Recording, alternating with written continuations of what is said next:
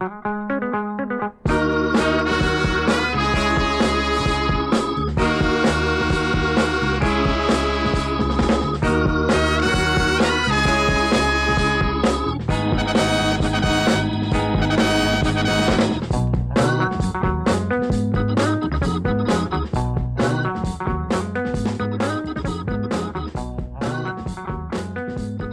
a todos, bienvenidos al podcast de Vigilante. Estamos una vez más Dr. Insermini y Bullet Park y hoy el tema se llama Spiritu Waters.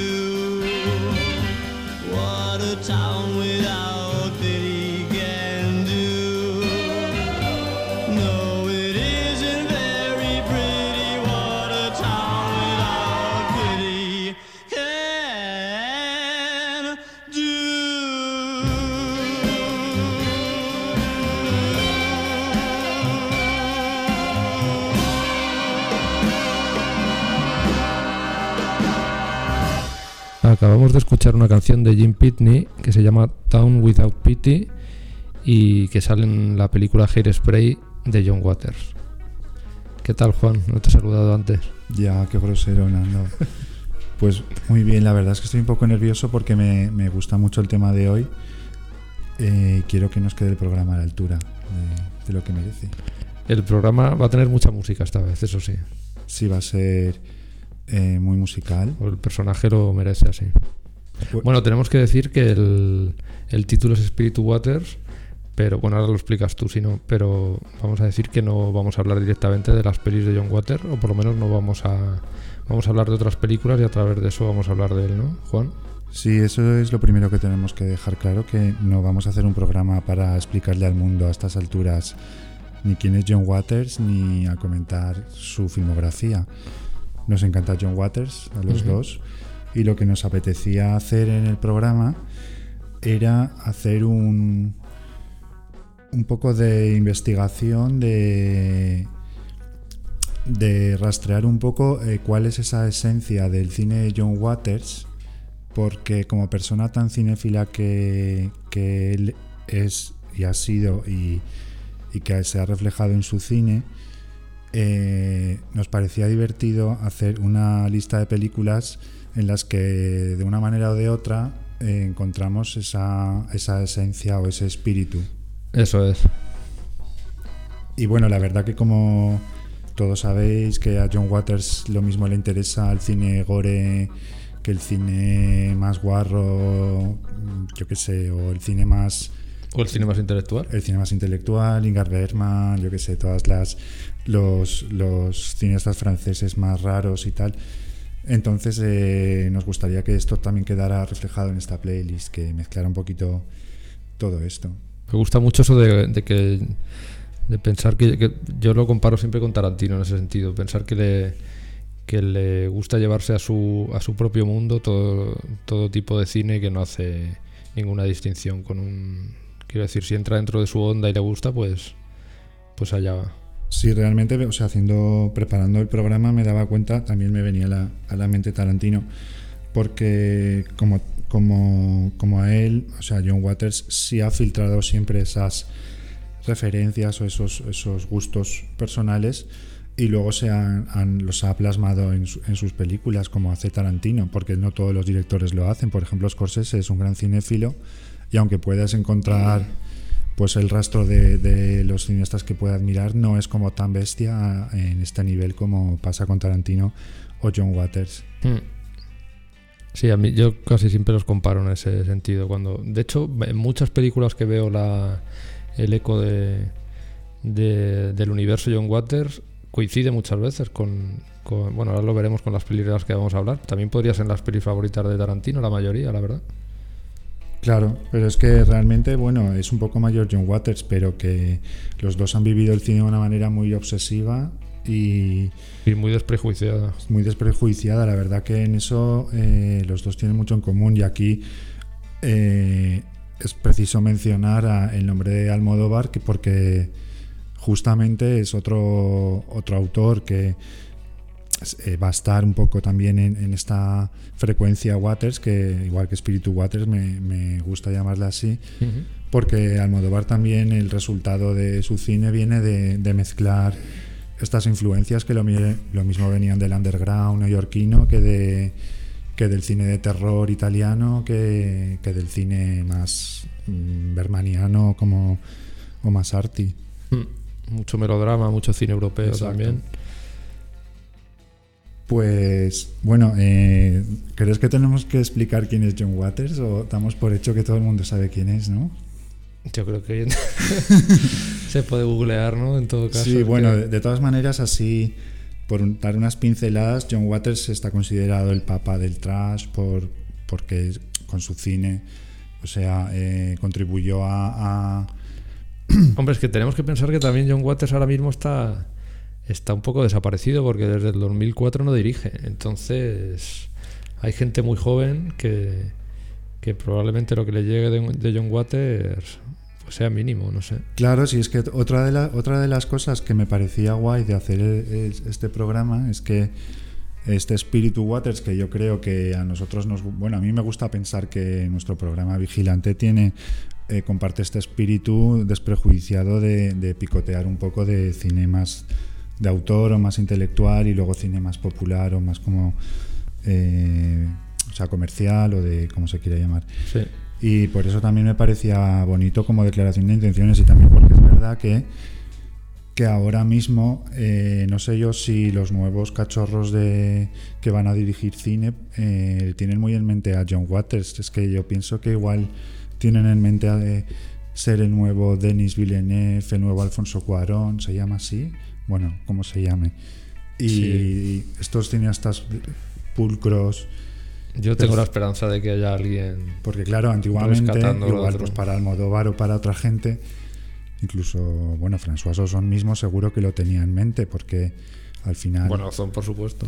claro, pero quiero decir que, que hoy día ya, que vale, que me parece muy bien que exista David Fincher o Denis Villeneuve, pero es que si al final todo va a ser como ellos, va a ser un poco... Hombre, ahí yo creo que lo curioso ¿no? es el momento en que surja, esperemos que pase, no sé si pasará, que surja un cineasta y que nos ofrezca un cruce de, de John Waters con David Fincher. Eso, puede- Sí, eso cada- sí que podría ser. claro, lo ¿eh? que pasa que, sí, supongo que sí, claro. No sé yo... A ver. de qué favor. manera esto puede venir. Será algún youtuber trastornado que hará sus cosas allí en YouTube y no sé, porque la verdad que por los, cano- o sea, los, los caminos que yo veo ahora mismo, o sea, en un mundo donde se supone que es Rodrigo Sogorgoyen o como se llame, es como el gran cineasta en España, ¿sabes? Es un poco terrorífico. Sí, lo que pasa es que en eso Waters era optimista, porque él cuando le preguntaban esta cosa de las si estaba a favor de las escuelas de cine y tal, él decía que él no, no vivió ese mundo de escuelas de cine por, por su propia vida, por lo que sea, porque cada uno lleva unos caminos y tal, pero que aunque él por su personalidad, esa cosa de, de mantenerse en una escuela y seguir todas estas cosas tan rígidas de los planos, de no sé qué, le parecía un coñazo, pero bueno, él decía que muchos de los cineastas que le gustaban sí que habían empezado con una cosa como muy canónica de, de cine clásico y tal, o sea que bueno, que hay que pensar que también cada uno tiene su, Sí. su camino. Lo importante es que, ya te digo, que mezclen siempre a John Waters con otro cineasta, me parece. Sí, sí, sí. Al final se trata eso. de, de no solo buscar todo el rato, o sea, que tu película tenga ese look perfecto y pulcro, sino también eh, que tenga un espíritu así como de de tocar un poco los huevos a, no sé, ser irreverente. De ser- ensuciarse de- las manos. Sí, de, de- sí, demostrar lo que en ese momento no nadie se atreve a mostrar y que, no sé, John Waters hacía eso, o sea, con... Mm. Él venía de ese entorno como eh, de familias perfectas en los suburbios, todos eh, celebrando juntos la Navidad. eh, tenías una novia, luego te casabas, en fin, todas estas cosas. Y luego en su- él en sus películas le dio totalmente la vuelta, mostrando una- unas familias absolutamente eh, trastornadísimas, con las neuras de las madres medicadas, con los ansiolíticos, los padres puteros o yo que sé, todas estas cosas que sacan las pelis. Y la verdad que en su momento era muy necesario. Ahora igual pues tocaría hacer otra cosa. Claro, ahora habría que tocar otra cosa, pero con ese espíritu siempre. Claro. Y oye, Nando, a ti de, de- Porque John Waters tiene claramente... O sea, ha tenido una evolución desde el primer largo así más conocido que es Multiple Maniacs, que es del año 70, hasta A Dirty Shames o Los Exoadictos, que es del 2004. O sea, para mí hay, hay un punto de inflexión que es Polyester, eh, donde, que es del año 81, en el que él accede de alguna manera más hacia, hacia el mainstream. ¿Qué, ¿Qué películas suyas son las que más te gustan? Pues yo tengo que decir que justo eh, justo poliéster, que es ese, es ese punto de inflexión que has dicho, que se ve muy bien cuando ves una etapa de su cine y la digamos la que viene después de poliéster, creo que sí que, que esa película marca esa diferencia. Eh, a mí poliéster quizás sea mi favorita, fíjate, precisamente por estar ahí en medio de, del puro trash y de hacer todas estas cosas con tus propios medios Sí. a, a dar el salto un poco al cine un poco más, main- más mainstream, pero eh, pues tocándose, tocando los cojones y, metiendo siempre esos elementos subversivos dentro del, dentro del cine así más comercial. eh, que también me parece muy interesante hacer eso. Entonces yo creo que mi favorita es Polyester y de las últimas yo creo que mi favorita es Pecker. Sí. Yo, bueno, porque me gustan, en general me gustan todas. Quizá la que menos me gusta es Hairspray, que, que la veo más ajena como a lo que a mí, para mí es John Waters. Pero a mí la, la que me divierte más siempre es Desperate Living. Ten- le tengo un amor a esa película. Me, me parece súper reivindicable, vamos, ya no solo como película de John Waters o de muestra de este estilo de cine trash, sino como incluso como para parábola política muy, muy válida que puede competir con Dogville o con cualquier otra película, vamos, que, que pretenda hacer estas visiones de, de cómo se organiza, el mundo y tal, no sé. Eh, vamos a escuchar ahora qué canción toca Nando. Pues vamos a escuchar una canción de, de Patience and Prudence que se llama Tonight You Belong to Me.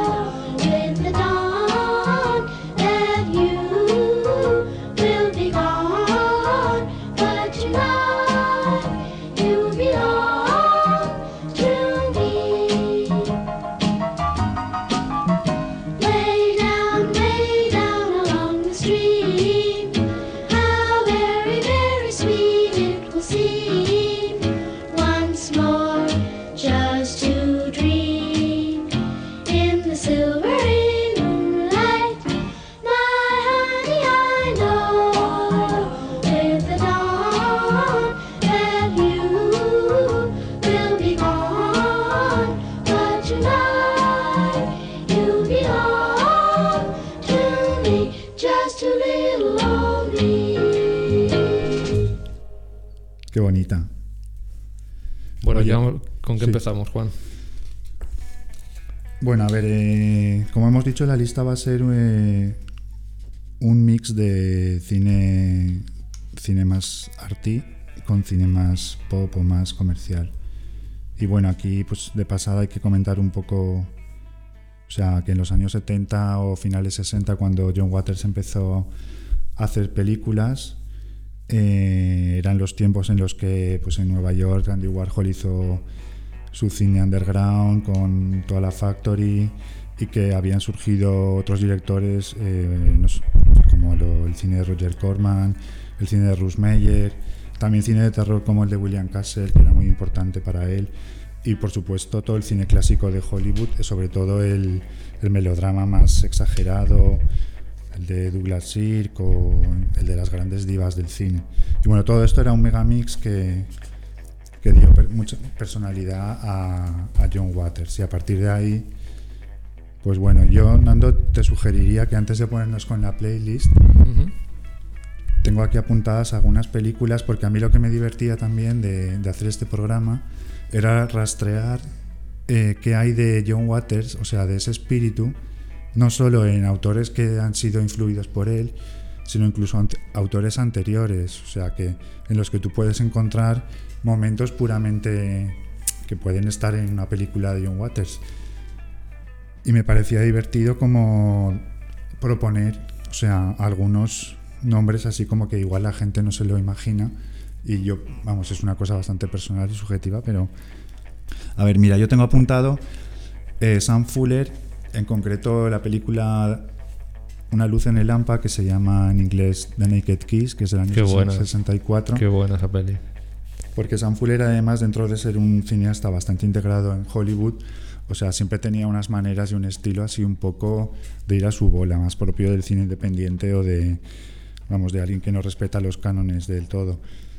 Y esta película, por ejemplo, sería de toda su filmografía, o sea, desde el mismo principio, con la Buah, increíble. que es totalmente uno de los mejores arranques que hay en, en el cine, con la actriz esta Constance Towers, o sea, pegándole de hostias a un hombre y luego en un primer plano Quitándose la peluca quitándose la peluca. y quedándose totalmente quedándose- calva. Exacto. Muy pues- shock ese comienzo. Sí, pues por ejemplo yo eso me lo imagino que, que es, es como la película más con espíritu Waters de, de Sam Fuller. Luego también, eh, ¿no te pasa eh, la película esta de La mala semilla con Patty McCormack? Claro. Claro. Es que yo, por ejemplo, cuando pienso en esta película, me acuerdo de Pink Flamingos, porque, o sea, Pink Flamingos, eh, eh, John Waters la ha definido como una película de parvulario. Él dice que en esa película todo el mundo se comporta como niños y que su público ideal sería un grupo de niños en el parvulario. ¿Sabes que luego la ha hecho, no sé si para televisión, una versión con niños? Ah, ¿No vale, esto? eso es lo que estaba en IMDb que no sabía lo que era. Pues, Flamingos con- se llama Kid no si es para algún programa de televisión o algo así, se llama, sí, y es todos los personajes de Pink Flamingos interpretados por niños, dirigidos por él. Pues para mí claramente la niña Patty McCormack en, en La mala semilla, con esa manera de actuar que ella tiene tan histriónica, Repelente. Porque una de- uno de los signos distintivos para mí, y estarás de acuerdo creo, eh, de, de cómo saber esto es Spiritu Waters o no lo es, muchas veces viene de, de esa manera tan exagerada que tienen los actores de interpretar en su película, que actúan siempre como estuvieran al borde de la histeria Sí. drogadictos pasadísimos de speed o de lo que hayan tomado. O, o hablando como niños enfurruñados y, y muy enfadados, como la Sí. niña esta. A mí me recuerda a- claramente a Taffy Davenport en Female Travel, Ah, sí, a Mink Stone, claro. hablando a la madre con esa...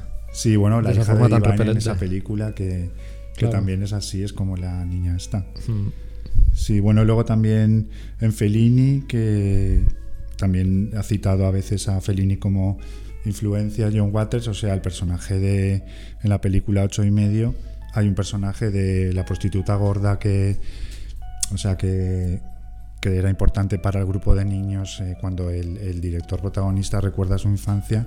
Aparece la Sarah Gina, que es este personaje que realmente a Divine le encantaba el, el personaje y influyó mucho en cómo, o sea, si tú ves imágenes de este personaje y ves a Divine, eh, Aunque solo sea por tamaño, sí. sí, por tamaño y por las expresiones, cuando Divine hace estos gestos de sacar la lengua y todas estas cosas de, de ser ordinaria, o sea, esto es como la Sarachina, realmente.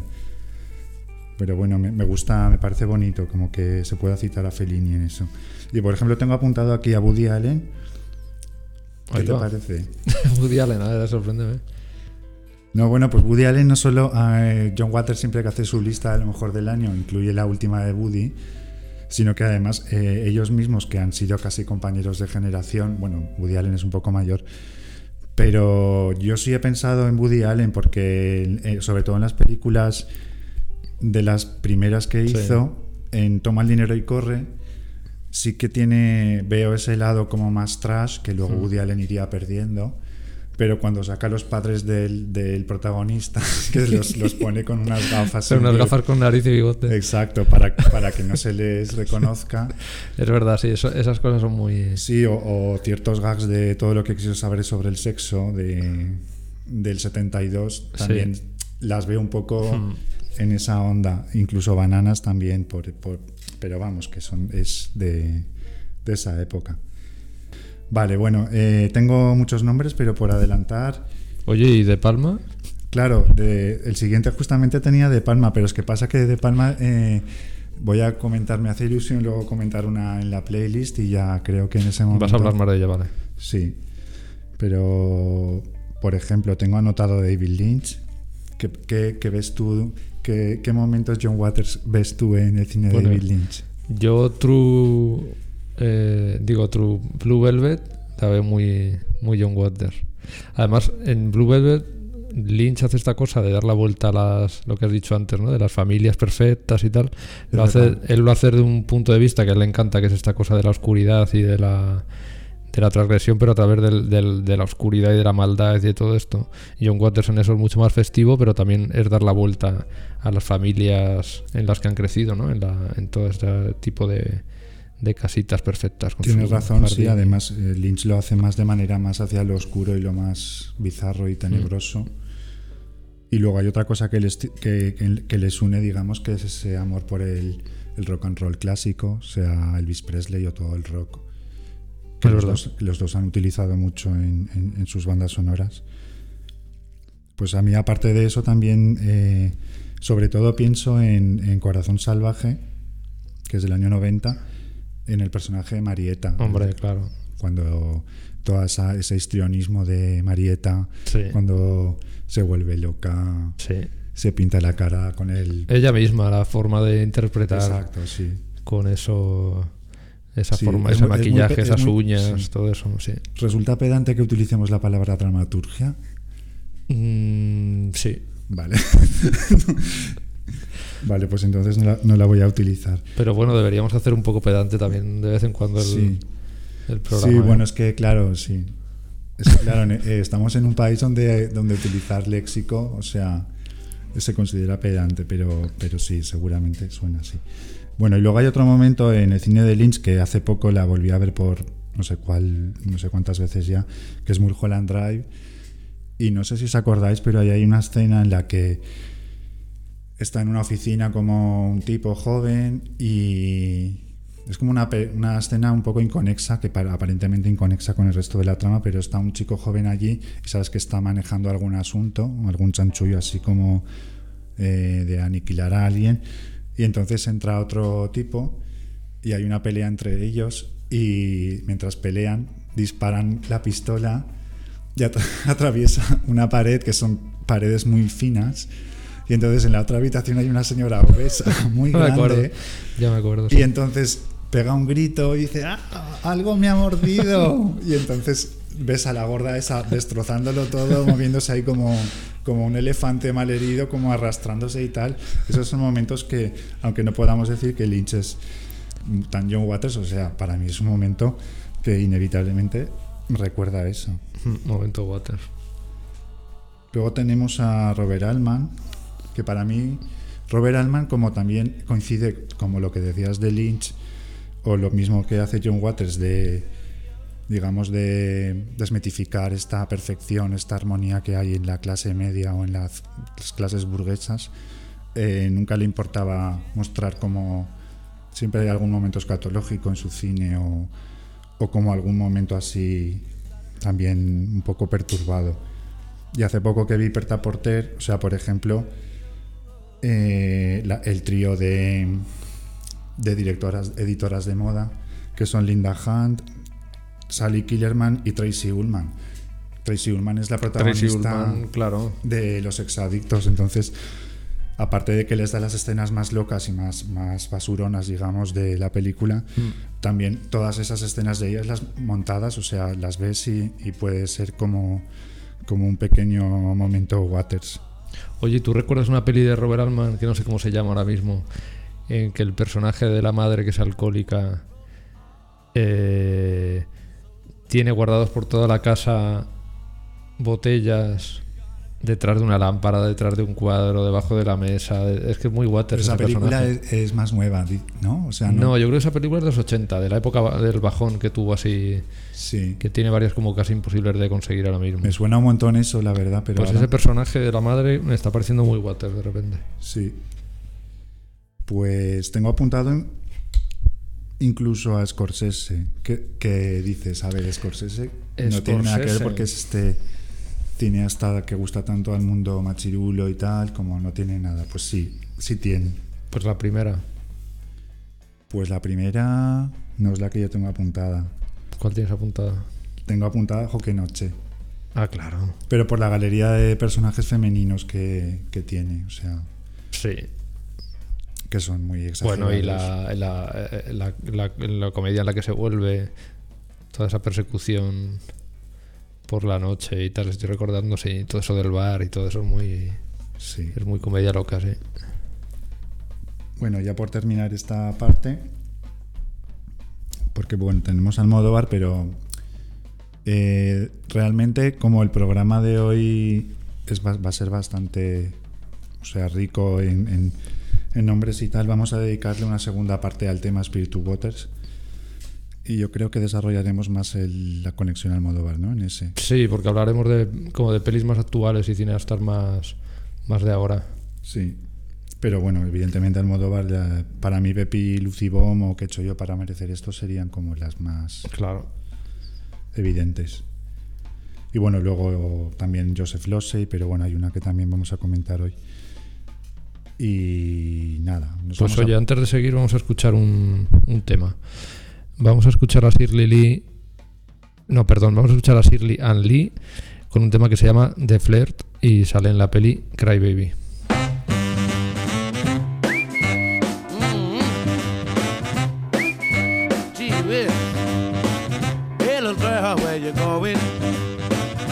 Me take you for a ride. Jump in my car and I'll take you home and I'll take you to a treasure that's shining bright.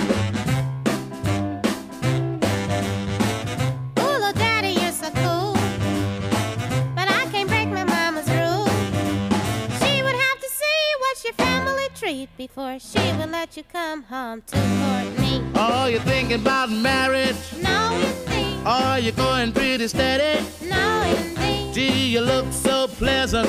Sure, indeed. Well, I think I'm ready. This is what you need. Do you have plenty money? Yes, I do. Tell me, is it all in cash? Just for you. Will you give me all your loving? If you're true, Then I will love, will always last. just me and you.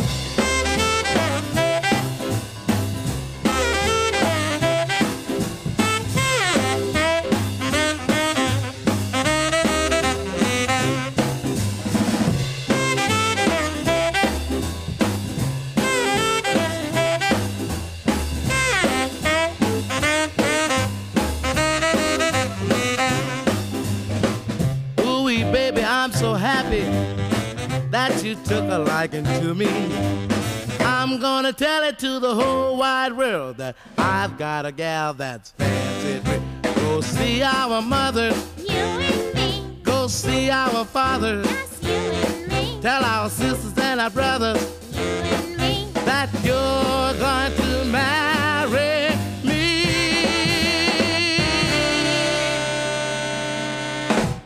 Vamos a empezar con homicidio, ¿te parece? Sí, empezamos ya, Y hablamos de con, William li- Castle. con la lista directamente. Y vamos a empezar con Homicidio, que bueno, si alguien no ha visto, es una película del año 61, dirigida por William Castle, que es un director divertidísimo. Si alguien no, no lo conoce, pues que anote bien el nombre porque vale la pena muchas de sus películas y bueno, podríamos haber elegido alguna otra, pero bueno, nos ha parecido que por el argumento y demás y porque es muy divertida, o sea, era una película o sea, ideal para o sea, que le vemos este espíritu Waters. Mm. Bueno, Waters ha reivindicado siempre a, William Castle. A William Castle. Sí, Por época será pues de los. De- pues de cuando era niño, ¿no? Supongo que habrá crecido viendo estas películas. Sí, de hecho, bueno, también para ambientarme un poco con el tema, he visto otra vez este documental que se llama Divine Trash, que es del año 98. Muy recomendable también, que, que describe como los principios de John Waters, de cuando era niño, cuando era empezó a hacer cine, hasta que hizo Pink Flamingos. Y ahí comenta su amor hacia William Castle y de hecho hay una cosa muy graciosa que dice que él de pequeño vio The Tingler, que es una película con Vincent Price también que es muy, muy divertida, y que le impactó tanto que él tenía 8 o 10 años hizo un espectáculo de marionetas eh, en la- en la- con las que recreaba el argumento de The Tingler. Y esto lo ofreció como creó la función para que los niños de su barrio fueran a verlo y cobraba, no sé, pues unos cuantos centavos para... Y recaudaba como un pastizal, o sea, esto lo cuentan los padres de John Waters también, o sea que en el documental. O sea, hasta el punto de, de que ya siendo un niño, o sea, ya era un director que le, le influía. Y bueno, eh, de homicidio es una película que se vende un poco como el psicosis de, de William Castle. Es una película en blanco y negro que es verdad que tiene el protagonismo de, vamos, de, de una chica. Tiene incluso una secuencia casi igual, ¿no? La de la Sí. escalera. Sí, ¿Te has es verdad, sí. Cuando, es que me fijé. Sí, es que aunque el, el guion, bueno, no es de William Castle, pero vamos, quien lo, no, no tengo apuntado quién, de quién es, pero sí parece, pese a que coinciden casi en fechas, es como un año posterior a Psicosis, eh, recrea o mimetiza un montón varias escenas de... Mm. De hecho, el primer crimen de, de la protagonista es bastante shocking, o sea... ¿El mm, primer crimen cuál es? pues cuando ella va con el muchacho para casarse con él, Sí. Ahí eso no lo recuerdo. Ah, bueno, vale, da bueno. igual. Eh, bueno, y destripamos mucho el argumento o dejamos que... Hombre, algo hay que contar, sobre Sí, todo. pues, homicidio, eh, aparece una chica que es... Es como un poco extraña la mujer esta. Es la actriz Joan Marshall, que se llama, en la película aparece en los créditos con el nombre de Jean, Jean Arles. Y es una actriz con una presencia muy extraña, que además es como muy mona, delgadita, le ponen una peluca así como un poco que hoy día queda bastante ridícula. Y ella es como una chica que al principio llega a un hotel y bueno, arregla un chanchullo con el botones para. le ofrece miles de dólares para que la noche del día siguiente va a casarse con él. En un matrimonio que, al que se anulará como al día Pero le siguiente. dice que con la condición de que luego se tiene que anular al, al día siguiente. Sí, sí. Y bueno, el chico le dice, oh, bueno, pero tú con lo guapa que eres, yo no necesito ni que me pagues todo este dinero, tal. Y entonces acuden a, a- por la noche a, a casarse Hmm. y ahí, bueno, se comete el primer crimen de, de ellas. Como que hay una trama que no sabemos muy bien hacia Sí, dónde ella va. tiene como un. Se queda de repente como paralizada por algo que ve y eso le hace al modo Marnie así como, como recordar algo y, y traumatizarla por, por un momento. Sí, ella es eh, Hitchcockiana también, ella de... O sea, de... Que ves que, que hay muchas cosas que, que desconocemos y tal, y hay mucha intriga y mucho misterio en torno al personaje. Y bueno, no sé si destripar el gran giro de la película. Hombre, es que en el giro está en parte de, del, De la del espíritu water, ¿no? Yo creo. Claro, debemos destriparlo. Bueno, el tema es que vemos a esta extraña mujer que está maquinando algo, sabes que tiene un hermano, bueno, no tiene un hermano, no tiene está en casa donde vive otro otro Sí, se hombre habla que de- se- del hermano todo el rato. Sí, bueno, en Warren. en realidad sí, Warren. Pero el tema es que no sabes muy bien cuál es la relación que hay entre Warren y ella. Eh, al principio crees que son hermanos o algo así.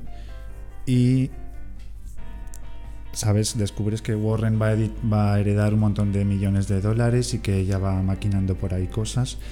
Y luego cuando finalmente aparece Wa- Warren, Warren es un tipo muy extraño, o sea, tiene una presencia muy rara, una expresión también muy extraña. El traje le queda Sí, muy extraño.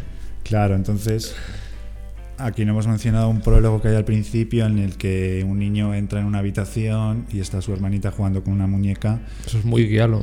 Sí, es verdad. es muy Esos traumas del guialo de Y siempre entonces, algo sí, infantil o muy allí. Marnie también. Y entonces Sí. ella, el niño se acerca y le arranca la muñeca y provoca una discusión. Psicoanálisis. Psicoanálisis, gran trauma. Entonces, eh, finalmente Mm. resulta que, que. Warren es, es la protagonista. Claro, O a ver, que- le, estamos, le estamos dando mucho misterio a Warren y a la protagonista, pero hoy en día el que en cuanto sale Warren ya, ya ves todo porque, Pues porque es, en ese sentido... que yo hacía un montón que no la veía y ahora viéndola otra vez eh, lo recordaba, pero al revés. Pensaba que quien interpreta a la chica era un hombre, Claro. ¿sabes? Pero luego veía su cinturita y pensaba, es imposible, no hay ningún hombre que Es tenga que esto es difícil porque cuando, cuando un hombre es así más femenino, digamos, o más delgado, tal, sí que, sí que a veces travestido, pues da bastante el pego, pero claro, al revés, una mujer tan fina y tan delgadita y tal, haciendo pasar por, por Warren en esa época, además que le tiznan la cara como de como, Sí. como oscuro, como para, Pero- para pero contrastar la- con la palidez la- de ella. La sensación viendo la película es que es una drag queen ella, para mí es esa, o sea, Sí, porque también en femenino, claro, exageran sus... sí. En todo caso hay, hay una confusión de sexos que no sé si ha quedado muy clara por lo que hemos dicho, pero bueno, si no, pues... ¿quién- Pero quién? bueno, eso es, eso es lo... Eso yo creo que a Water le, Sí, me gustaría bastante. Sí, por supuesto. Y, en- y la, la película, la verdad es que dura 80 minutos, tiene una, un ritmo... o Es sea muy que- divertida. Muy, muy divertida. Ay, el final, cuando Mm. se para el reloj. Sí, porque bueno, el cine de William Castle tenía estos eh, gimmicks o trucos que, que, que John Waters también se lo copió, porque lo del odorama también es un... Claro, es que él dice que, Inspirado en- que lo que más le gustaba de Castle casi eran los Los truquitos que... el merchandising sí. y todo que movía para promocionar sus películas. Sí, aquí cuando llega el desenlace aparece un reloj en la pantalla una voz que, en te, off. que te advierte Tipo Twilight Zone. que quien no esté preparado para sentir ver unas escenas súper terroríficas que puede abandonar la sala porque lo que les espera es súper Y aterrador. empieza la cuenta atrás del reloj. Y a los Y 20 empieza la segundos cuenta, dice, sí. quedan 20 segundos. Sí, Veo que los espectadores son muy valientes en esta sala. sí, entonces 15 segundos. Exacto. Y, y bueno, la verdad que no Y decepciona. dice, entremos en la casa. Sí. Y se para el reloj. Y no decepciona, es bastante muy, muy resultón. Mirar muy desenlace, bonito. Todo ese cine hecho con tanto amor y con tanta cara dura, a mí me parece Desde luego. precioso. Sí, podríamos haber mencionado también Straight Jacket, la de Joan Crawford. Bueno, claro, también. Que además esa no la sacan en una de sus pelis. La- ah, bueno, Sí, en Serial Serial Mom. Mom en Serial aparece, Mom aparece sí. en la tele, claro. Sí, sí. Bueno, y, y tenía apuntado porque lo quería decir, eh, que esta actriz que es como guapa, pero a la vez no sabe si es una queen o una mujer o qué pasa. Esta mujer que se llama Joan Marshall y que era John- Jean Arles en los créditos, se casó con el director de cine Hal Ashby. A mí me ha parecido un dato bastante curioso. O sea, tuvo varios maridos, pero a mí esto me ha parecido muy, muy gracioso. Oye, pues vamos a escuchar otra canción, si te parece. Sí, claro. Porque se nos acumulan. Eh, esta es de Day Cats y se llama I'm Blue y sale también en Hairspray, que Hairspray y Cry Baby pues son como las bandas sonoras más fáciles ahí de identificar.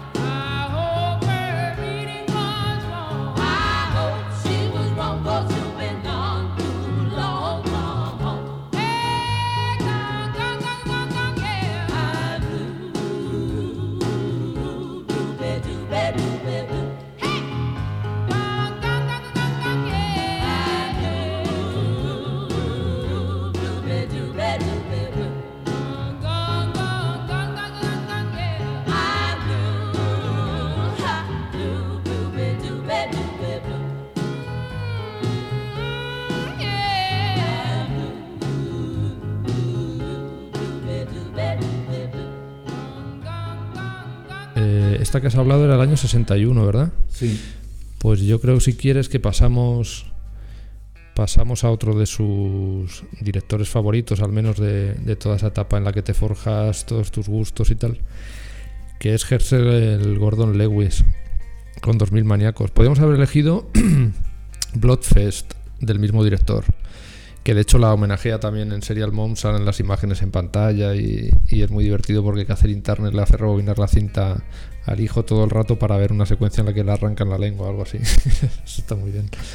Pero bueno, he elegido 2000 maníacos porque, bueno, voy a contar un poco quién es Gordon Lewis. Gordon Lewis era un, era un publicista como muy cara dura que de repente se metió a realizador con, con las nudie movies, que eran estas películas que se hacían en los años 60 para saltar un poco la censura. Entonces acaban un tema así como vamos a grabar un, un campamento nudista de Florida, no sé qué. Entonces Sí. era la excusa perfecta para, para mostrar carne y, y bueno, con el con el con la caradura habitual de, de este tipo de, de pelis, ¿no? Eh, y bueno, pues hacía esas películas como muy baratas y claro, tenían un margen de beneficio muy amplio porque apenas costaba nada, era rodar aquello, hacer un montaje y, exhibirlo. Y bueno, pues con el tiempo conoce eh, conoce un productor alemán y se alían y se ponen a hacer pelis baratas. Y se plantean en algún momento que para, para seguir recaudando, porque veían que aquello no daba más de sí, pues tenían que meter un elemento como más transgresor que el, que el nudismo de por sí. Y, pensaron en, en meter sangre, descuartizamientos y todo esto, que por entonces pues era un tabú así como muy grande. La violencia extrema todavía no se daba en el cine. Y así es como nació el, pues el cine gore. Entonces hizo primero Bloodfest, que fue, fue bastante exitazo. Yo creo que ganaron bastante dinero con esa peli, porque es una peli muy impactante en ese sentido. ¿De, de qué año es Bloodfist? ¿Lo tiene? Pues yo creo que es de dos años antes. Del 62, una cosa así debe ser. Y Waters declaró que esta peli le marcó muchísimo porque creo, bueno, yo no sé si será verdad, eso suena un poco leyenda, pero puede ser. Dice que lo pusieron en un cine cerca de casa que era un drive-in de estos, y entonces se subió a un tejado y con los prismáticos vio todas aquellas escenas sin, sin escuchar los diálogos ni nada, que era lo de menos. Y entonces me imagino a John Waters de niño con los prismáticos viendo viendo esas amputaciones, esto de la lengua que habíamos dicho antes y tal, a todo color y con un desparpajo allí que no se había visto nunca y, y supongo que todo eso le marcó y se, se volvió muy fan de, de este director. Sí, est- esto lo cuenta en el documental que comentaba el de Ah, lo cuenta ahí Divine. Trash, lo cuenta, que esto es, eh, lo hacía él de pequeño, eh, descubrió el cine, bueno, vio las Blood Fist eh, con unos binoculares, y bueno, con Sí. prismáticos, eso, sin... Ah, pues entonces lo he leído yo, pero viene de ahí. el- Sí, bueno, que lo ha claro. contado. Sí, De hecho, aparece también el Gordon Lewis eh, como sí. diciendo, sí, me, sé que John veía mis películas de esta manera y dice, bueno, ¿qué, qué le parecía? Pues Hombre, claro. maravilloso y, y también a la vez pensaba como que solo sin, con ver la imagen que no sabía qué efecto podía darle. Es que hay que pensar que hay que pensar eh, en los años 60 mostrar eso a todo color porque es muy bestia, quiero decir. A ver, no es el gore entendido como el cine de terror que mete estos elementos sangrientos y tal, sino que son películas que son claramente de explotación, que no tienen ninguna cortada de terror ni de nada, simplemente es un argumento mínimo y, y ponerse allí a, a mostrar sangre, litros de sangre, porque sí. Entonces, bueno, yo quería hablar de los mil maníacos en vez de esta otra, porque aparte que me parece como muy, muy, muy gamberra y muy divertida, eh, porque en 2000 maníacos eh, mm, Waters hace esta cosa que, o sea, perdón, eh, Lewis hace esta cosa de mostrar por un lado a los paletos del pueblo frente a los pijos, por decirlo así, de ciudad que llegan al pueblo y que se ven sometidos a esta cosa como brutal de la América profunda y todo esto. Y como Waters, que es un tío muy transgresor con todas las con todas las convenciones sociales y todo eso, pero también se ve, sobre todo en Pecker, que, que a él le gusta mucho esto de reírse de los intelectuales y los pijos de ciudad, que lo hace muy bien. Sí. Entonces siempre tiene ese doble, ese doble juego, ¿no? Y aquí se ve muy bien.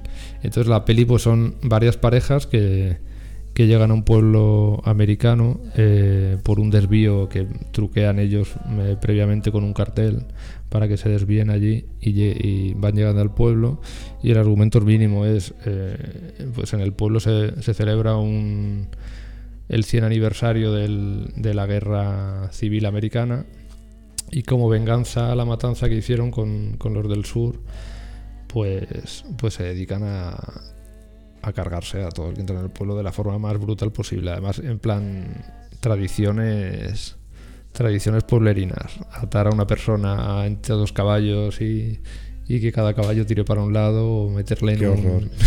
Yo, yo esta película no la he visto, pero es que a mí el gore realmente nunca me ha traído nada. O sea, aunque Ya, pero tienes que pensar- y digas que mal... que- Tienes que pensar en el gore dentro de ese contexto, Sí, no, no en el gore del cine de terror este ya que estamos un poco hartos de, Sí, de ver, sino el, el gore como festín porque sí, con- con, sí.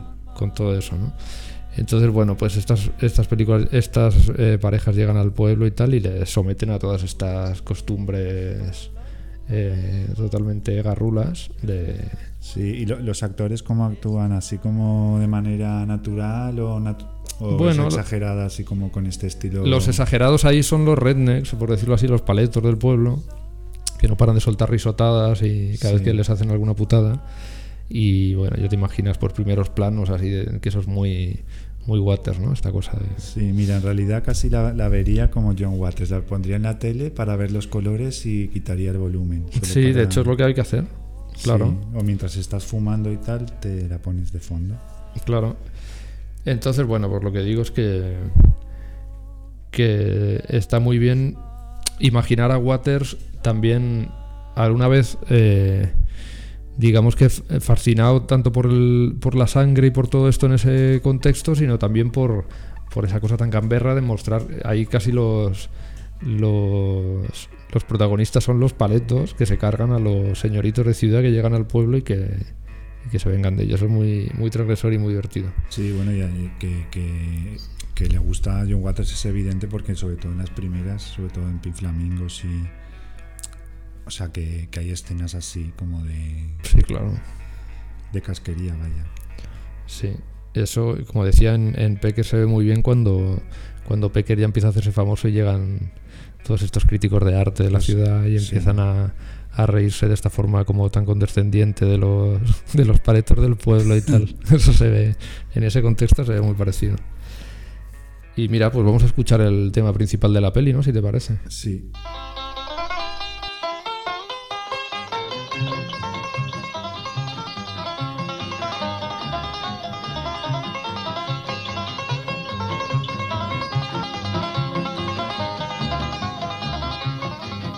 There's a story you should know from a hundred years ago, and a hundred years we've waited now to tell.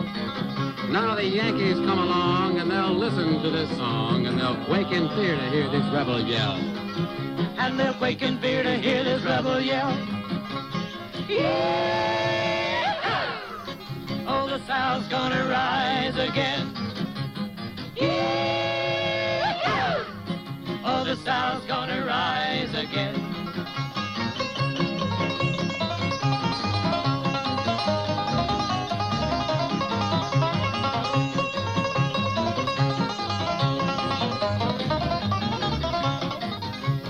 Robert E. Lee broke his musket on his knee, and a thousand pieces shattered on the ground. But he looked up then, and he gathered up his men, and from his lips there came an awful sound.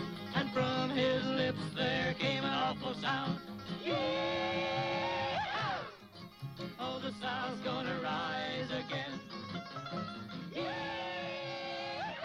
Bueno, como vamos por orden cronológico, ahora lo que nos toca es el año 65, la película Faster Pussycat Kill Kill de Russ Meyer. Bueno, que también es una película con- conocidísima, pero que también es bonito pensar que igual hay algún veintañero o alguien ahí fuera que no la conoce, que a lo mejor pues le apetece descubrirla. Director Russ Meyer o sea, es un director que se hizo famoso por su estilo de hacer. Venía también de estas nudie movies que comentabas antes. Es verdad. Y bueno, él encontró una- un estilo que en los años ya 60, 70 eh, desarrolló y perfeccionó mucho, que era películas muy cachondas, porque no se puede utilizar otro adjetivo, protagonizadas por mujeres súper exuberantes, con muy guapas, con enormes pechos y, y siempre con historias en las que ellas eran enfrentadas opuestas al hombre, ellas eran como la fuerza de naturaleza superior. Y la verdad que, que, bueno, no me extraña que a John Waters le, impresionara, porque, vamos, era además súper original en el marco de- del cine de esa época. O sea, el estilo de historias, de, cómo interpretaban lo- los personajes, o sea, los actores y actrices, que casi nunca eran grandes actores, eran pues gente que estaba ahí más bien por su físico. Y yo creo que eh, esta manera de actuar de los actores de Waters viene de, del cine de Russ Meyer. Para mí, yo lo, yo lo veo de esa manera. No sé si eh, piensas. Sí, en general todo el cine de explotación tiene esta cosa de, de no preocuparse tanto de, Sí, pero por ejemplo, de la si, actuación. si piensas en Vixen, que es otra de las películas que a mí más me recuerdan a- o veo que tienen este espíritu Waters, Vixen es del año 68, eh, la protagonista Erika Gavin, o sea, no desentonaría. Yo veo a Divine todo el rato en esa película. Sí, pues ella es como Cuando hace los primeros incluso, planos. Sí, eh, una manera así de, de interpretar muy, muy particular, muy. Bueno, es que es una fuerza de la naturaleza más. Está todo Sí. el rato con esta cosa de, Sí. de ese ímpetu. Entonces, eh, tanto Nando como yo hemos vuelto a ver ahora la de Faster Pussycat, que hacía, bueno, yo hacía tiempo que no la veía, pero vamos, que a mí me parece que debe ser como el ciudadano Kane del cine así de, digamos, eh, del cine exploit, digamos, en este caso es de del cine así de, de más guarro y tal. o sea, pero porque narrativamente la película está muy, muy, o sea, mucho más currada de lo que te puedas imaginar. O sea, los planos, así como en el desierto donde está rodado, las carreras de coches, está todo súper bien, no sé, muy y lo moderna que es esa película, es que es visualmente es, moderna a todos los niveles. es que lo ves ahora y es totalmente moderno. Porque este mensaje de, o sea, de la mujer como gran fuerza de la naturaleza y tal, realmente es súper feminista. O sea, Mm. rea- y, y es muy guay como un, un cineasta que, que sería considerado por muchas mujeres o hombres también como un viejo verde, Claro. como que estuviera haciendo en los años ya desde los años 60 como un cine tan woman power digamos porque aquí bueno la protagonista es una actriz impresionante que se llama Tura Satana que fue también uno de los grandes iconos que modelaron la imagen que luego eh, o sea concretó Divine en su aspecto de, de Sí, yo creo que ha influido mucho más aparte de, para mí Divine de es, Waters es el personaje de Satana.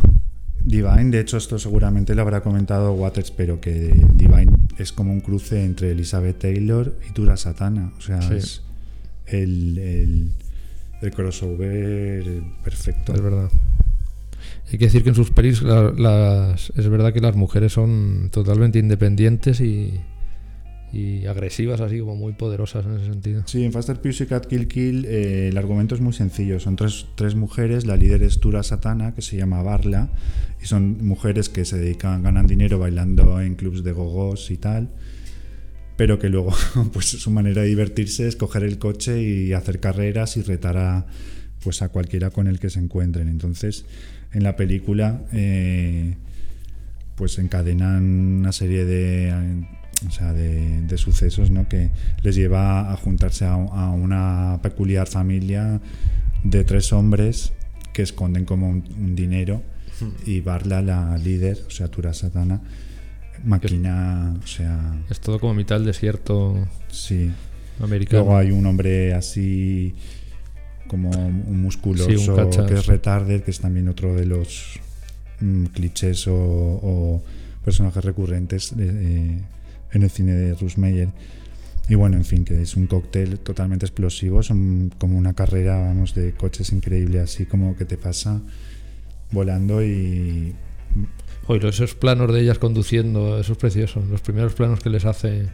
Es que encuadra muy bien el eh, Ruth Meyer, o sea, visualmente. Es que claro, es que- era. Russ Meyer pasa que la gente más, eso, los críticos estos absurdos de Nueva York o toda esta fauna, dicen, ah, este es un señor, un viejo verde que filma aquí a mujeres en tetas Es que y encima le demás". tocó la época de. Claro. Claro, de, de entonces toda esa cosa intelectual de los años 60, de no reivindicar el para- autor y no tal. se paran a, a- a ver que tiene un estilo, es para mí es un autor como lo puede ser cualquier gran autor, hablemos de Fellini o quien quieras que hablemos, o sea, en el sentido en el que él marca absolutamente toda la gravedad de, de la película, de ya no solo del argumento, de cómo actúan los actores, lo bien que fotografía, porque él no- siempre solía ser el, el- el encargado de, de la iluminación, cómo encuadra, o sea, es de verdad. Bueno, es que él tenía mucho mucha experiencia ya, ¿no? Porque empezó en la Segunda Guerra Mundial, era camarógrafo y se ve que tenía mucha... Y luego hizo también fotografía fija para grandes estudios y tal, eso yo supongo que te da mucho bagaje ahí de... Sí, de era un caso, y un caso como tantos de, como el mismo John Waters que, según he leído, le regalaron a, a Russ Meyer con 14 años una cámara de Super 8 y Hmm. vamos, ya se ve que todo, todo ese bagaje luego lo, lo explotó, vamos, así de bien en, en sus películas. Oye, ¿y Vixen? Vixen es maravillosa, o sea, Vixen del año 68 es, para mí es como, vamos, quería mencionarla porque además la veo muy bien con ese espíritu Waters de eso, de, de una manera de interpretar que a mí me, me deja, bueno, es que es de lo que más me gusta ver y realmente es otra de las cosas cuando digo que hoy todos quieren ser Denis Villeneuve o esta gente, que veo muy poco ya esa, esa voluntad de sacar a los actores de no actúes o sea, de manera natural. Sí. El, el- el cómo tú interpretas es, es un recurso más del cine, o sea, tú puedes... O sea, puedes hacer que tus actores hagan mil cosas, pero es que siempre se les pide lo mismo. O sea, da igual que sea una película, eh, no sé, de cualquier película random de estas de Netflix que, que, no sé, que una película pues Roma o cualquier de estas cosas. Entonces Vixen para mí también es muy reivindicable y una película que, hoy día se disfruta aún más. A mí me gusta mucho de Meyer esta cosa que hace de, mm, de tratar a la naturaleza como un elemento más. Y siempre es como en mitad de un desierto, en mitad de unas montañas, en mitad de un... Siempre es un paisaje como, como muy potente y, y está muy bien porque luego la, toda esa fuerza que tienen sus actrices y tal va muy bien con, con ese paisaje también. Tienes- sí, sí, y sí, el sexo muchas veces es al aire libre, la mayoría de las veces. o- Sí, él tiene ahí, po- no sé, supongo que habrá, alguien lo habrá hecho, pero es verdad que esos juegos que él hace de símbolos fálicos que pueden ser construcciones de rocas en las montañas, monolitos, y la, la fijación con la que combina el cuerpo de la mujer opuesto a máquinas, o sea, Mm. maquinaria sea industrial o, o grandes trenes como pasa en Faster Pussycat, esto también tiene, eh, tiene una potencia luego en la, en la pantalla tremenda, o sea, no sé, yo me quedo tonto de verdad viendo, o sea, y me parece un director que aún siendo conocido, o sea, que hoy día debe, debe reivindicarse. Oye, bueno, pues vamos a... Vamos a escuchar el tema de la película. sí, If you want and if you want to end up giving your all, let me call. Pussycat is living reckless, Pussycat is right high. If you think that you can tame her, well, just you try. It's that she doesn't say what's wrong from right. She's running fast and free, child of the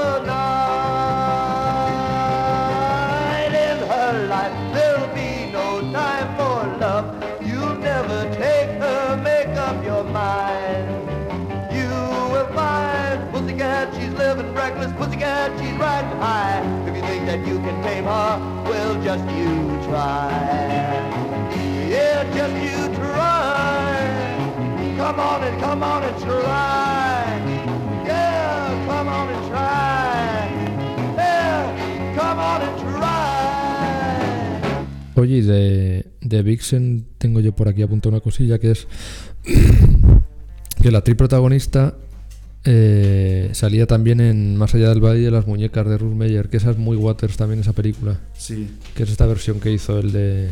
Pero yo De la peli novela. ¿No te gusta? Cuando he intentado verla me, me satura, no, no puedo. O sea, no sé si es que no ¿Te la- satura Satana? Me satura Satana. Oye, Satura Satana salió, salía en Irma la Dulce, que te encanta a ti ese Ah, tipo vale. de comedias de, Sí, vamos, me de. Wilder. Pero estos, estos es verdad, Tura Satana salía en Irma la Dulce. Sí, sí, sí. Hace un papelito ahí, bueno, de prostituta. Vale. Bueno, pues vamos a hablar ahora de. Vamos a, vamos a hablar de dos películas porque son del mismo director. Son Eye of the Cat y Madame X, que son las dos de David Lowell Rich, que es un director que, que sobre todo se especializó en películas televisivas, algunas muy conocidas como Satan Schoolgirls, Aeropuerto 78. Bueno, tú en eso tienes más experiencia que estás ahora con ese tema, eh, Juan. Mm. Y, mm, y luego hizo estas dos películas, que son las dos muy. están muy en la onda John Waters y por eso las, las hemos escogido, ¿no, eh, Juan? Sí, es que eh, David Lowell Rich, eh, aparte de tener un nombre maravilloso, porque ojalá mi madre me hubiera puesto David Lowell Rich, porque seguro que la vida hubiera sido muy diferente. O sea, eh, estas películas que entran dentro de lo que se conoce como camp, que es como se denominó así como a, cierto estilo artístico o cierta visión que era como mimetizar o copiar eh, cosas de prestigio, pero desde un- de una manera como más vulgar o más amariconada, digamos, también. Entonces, Madame X es una película del año 66 con una historia de estas en, en la que la heroína protagonista, que es Lana Turner, o sea, pues tiene una serie de, de vici- vicisitudes como le podía pasar a un personaje de una película de Douglas Sirk, solo que en este caso tiene ese componente camp muy grande, entonces no te puedes tomar en serio todos los dramas que... Oye, podríamos decir que, igual que existe el Serpentine thriller, esto podría ser un Serpentine melodrama. Ah, total, pues sí. Porque me pega a mí ese- es como ir Sí. más allá todavía del melodrama clásico, ¿no? Sí, también es como, se llama también como melodrama río o algo así. Ah, pues mira, no con muchos meandros de muchos tal. Y eh, bueno, Madame X del año 66 ya digo que, que es una película, vamos, con, eh, cargadísima de este aroma Waters, de, que va totalmente por esa frecuencia de cine de grandes divas de la interpretación que han influido a Divine y han influido también en la estética, o sea, eh, En la o sea, fotografía Pink, mucho. Pink- Pink Flamingos, aún siendo una película hecha con muy poco dinero, eh, intentaban reflejar un poco ese, ambi- ese ambiente de lujo de... Sí, y luego es esta cosa también de coger actrices y, y aunque ellas no estén en su propia vida en decadencia, mostrarlas de esa forma. Siempre están o están alcoholizadas o están en silla de ruedas o están en algún... ¿No? Sí, Madame X es que te... O sea, empieza con el, la llegada de Lana Turner, que se ha casado con un hombre que es John Forsyth, que, que es un hombre rico con una madre maligna y que está muy celosa de lo que hace su hijo. Y bueno, a partir de ahí, bueno, sucede... Que ella, pertene ella es como de una clase más baja, ¿no? Que la del marido. Sí, bueno, ella es lo típico que es una mujer que no se sabe muy bien, que tiene un oscuro pasado, que pasa que es una mujer que es muy, muy se la ve muy bondadosa, aparte de que, de que es muy mona. También se supone que debemos creer que tiene como 30 años Sí. y realmente tiene como 50 y pico, ¿no? Y bueno, ya todo, eh, pues todo eso entra dentro de, esta visión, eh, como esta interpretación tan camp de, de estas historias. Y bueno, ella cae en desgracia porque se compromete con otro hombre, así como que sí, que sí, no, que sí tengo una aventura con él, y bueno, termina, que, que lo termina, el hombre muere, muere accidentalmente, ella huye pensando que la van a incriminar, bueno, en fin, ella tiene que huir y le pasan como después. Y la suegra esta se va, que sí. no la acepta, Claro, la, la suegra chantajea aprove- aprovecha eso para chantajearla y obligarla a irse. a que finja su muerte. Con Y- todo, ella ha tenido un niño, que el niño lo tiene que abandonar en la casa y tal. Todo esto muy dramático, consecuencias, sale un barco, sale sí, un viaje. Pero de, de verdad que es una película muy divertida. o sea, Muy que divertida. si, alguien le os tira para atrás esto que estamos diciendo, para nada. que va que va al revés. Porque además cuando ella llega a Europa, o sea, y aquello de repente parece una película de Fassbinder muy sordida de ella y en, bueno, Sí. primero pasa por México, creo que es donde ella se hace adicta a la absenta Eso es después, ¿no? Primero llega a Europa. Bueno, no sé, ya sí, tengo igual, sí, igual primero es en Europa, ¿no? Pero es muy bonito la cómo se va degradando esa. Sí, además, esa mira, esta, esta película también tiene fotografías de Russell Metty, que es el que hacía la foto de las pelis de Douglas Sirk, y entonces a nivel estético Sí. es una, vamos, una flipada. Es como un Douglas Sirk. Mira que a Douglas Sirk ya se le acusaba a veces de, de ser así un poco camp y tal, pero esto es como ya ir más allá. Pero sí está totalmente en la, horda, en la onda Douglas Sirk, todo esto. Sí.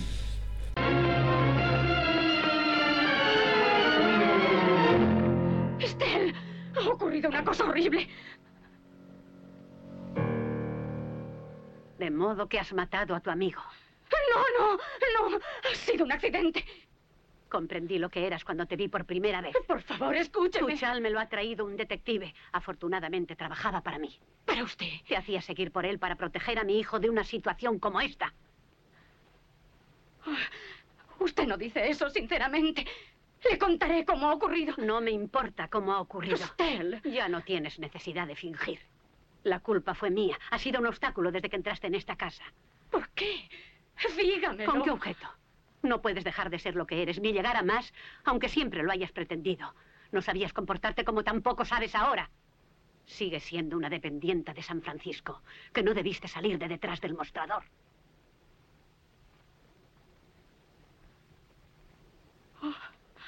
¿A dónde vas? A llamar a la policía. Mi detective ya se ha encargado de avisarla. Fue un gran descuido olvidar esto. Pudo convertirse en una soga alrededor de tu cuello. En el nombre de Dios, Estelle. Sería un juicio muy desagradable. Phil Benton tenía un gran prestigio en el terreno amoroso. Pero yo no quería volver a verle. Fui a su casa únicamente para decírselo. Le juro que es cierto. Por Dios, créame. El fiscal dirá que os peleasteis y que le empujaste para que muriera. ¡No! Aunque lograses que te absolvieran, el fango persistirá. Jamás te librarías de él. Ni tampoco tu marido, ni tu hijo. Y luego eso que te decía, la, la, la decadencia de todo este personaje al principio tan arreglada, tan señora, al lado de su marido que es as- aspirante a político y todo esto. Sí. Y verla luego Sí. en esos en esos antros así como de mala muerte de por ahí perdidos en un ahí con un camastro ahí tirado con dándose la bebida bebiendo botellas de alcohol y por ahí tirado todo Sí, sí, es, es muy divertido. es muy divertido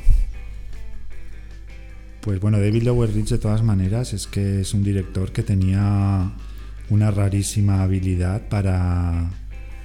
Porque esto, si tú intentas hacerlo adrede, no es tan fácil. O sea, lo de tú hacer una película y que se puede decir, bueno, es esto que se llama guilty pleasure, de como bueno, es una película mala, pero es muy divertida.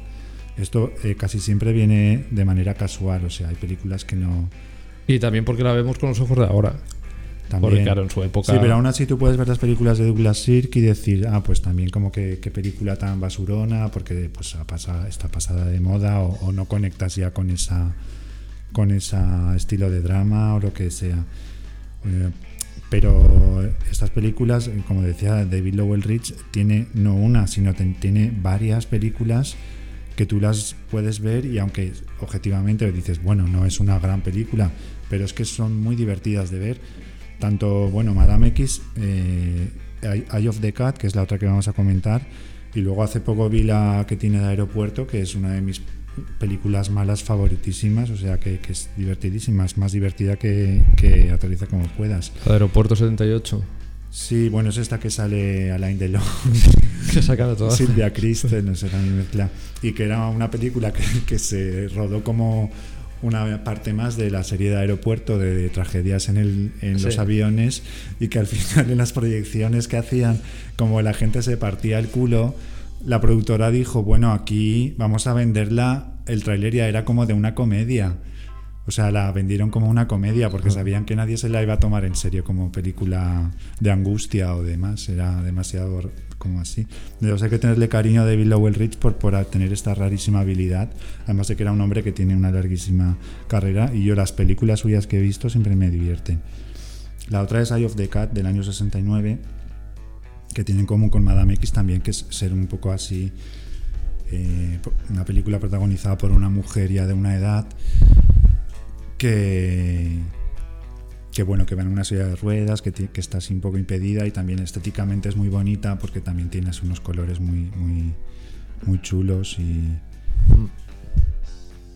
Y bueno, Oye, eh, perdona, ¿en la anterior no te parece que el personaje de Lana Turner es otra vez Divine en poliéster? sí, es que poliéster debe mucho a... Es que toda esa parte en que Divine ya se viene abajo, le abandona el marido, los hijos se van de casa, empieza a darse la bebida, empieza a degradarse. eh, Se la ve esos primeros planos alcohólica por casa con esos colores. Que, es que hasta los colores se parecen a, a esa película, esos rojos Claro, que, que le mete cuando está en la cocina. claro, era... Es Divine. Imagínate pues Divine y John Waters juntos viendo pues Madame X De y diciendo eso tenemos que filmarlo nosotros. Y Divine diciendo por favor yo quiero o sea interpretar a una borracha que los hombres la la puteen no sé cómo Mm. sí es verdad poliéster. Y bueno Eye of the Cat también es como el nivel de diversión es casi el mismo de Madame X o sea es una película además que durante mucho tiempo no había copias decentes porque la copia eh, la primera versión se consideraba demasiado sangrienta. Y bueno, luego ahora hace un par de años o así que se, se remasterizó y se editó bien y a mí me por fin pude verla en condiciones y me parece muy divertida. Sale eh, Gail Honeycutt, que es una actriz eh, que me gusta, que bueno, que está muy bien y bueno, hace de malvada además en esta película. A mí me gusta mucho el comienzo que, que es una presentación como muy original, que durante los primeros Sí, minutos no sabes qué te está contando. La pantalla partida, Ya, pero no solo eso, sino que, que ahí ocurre algo que no sabes a dónde te está llevando. De repente una, una chica que, que entra en unos apartamentos donde hay otro chico ahí con, un- con su novieta y tal, y le, se lo lleva a su casa y se pone a, a arreglarle el pelo, le dice que se duche, que le corta el pelo, que le arregla, no sé, o sea, no sabes a dónde va todo eso, ni quién es ella, no sabes nada. Sí. Sí, es una película súper entretenida, muy bonita visualmente y con ese espíritu, digamos, camp, eh, que vamos, que, que hace que sea divertidísima. Y luego tiene escenas grandísimas, o sea, como la de... Está ambientada en San Francisco, la escena esta que... Bueno, esa secuencia. Esa secuencia es increíble cuando ella... Qué bien montada está esa secuencia, además. Está muy bien, muy bien filmada. Muy Hitchcock esa secuencia. Sí, claro, pues eso, pues Eye of the Cat es más, y la otra es Douglas Sirk, esta es más Hitchcock realmente. Sí, esa secuencia que está que le falla la, la silla de ruedas a, a, la, a la protagonista, la tía de la película, ¿eh? Sí. la tía del protagonista, digamos, y le fallan los frenos y, y- y ves que se va cuesta abajo y hace todo lo posible, pero claro, está impedida y, Sí. y está muy bien esa secuencia, sí. ¿Y qué canción vamos a escuchar ahora? Pues ahora podemos poner una canción de, de Paul Evans, por ejemplo, que es la canción que se escucha al comienzo de Pecker, se llama Happy Go Lucky Me.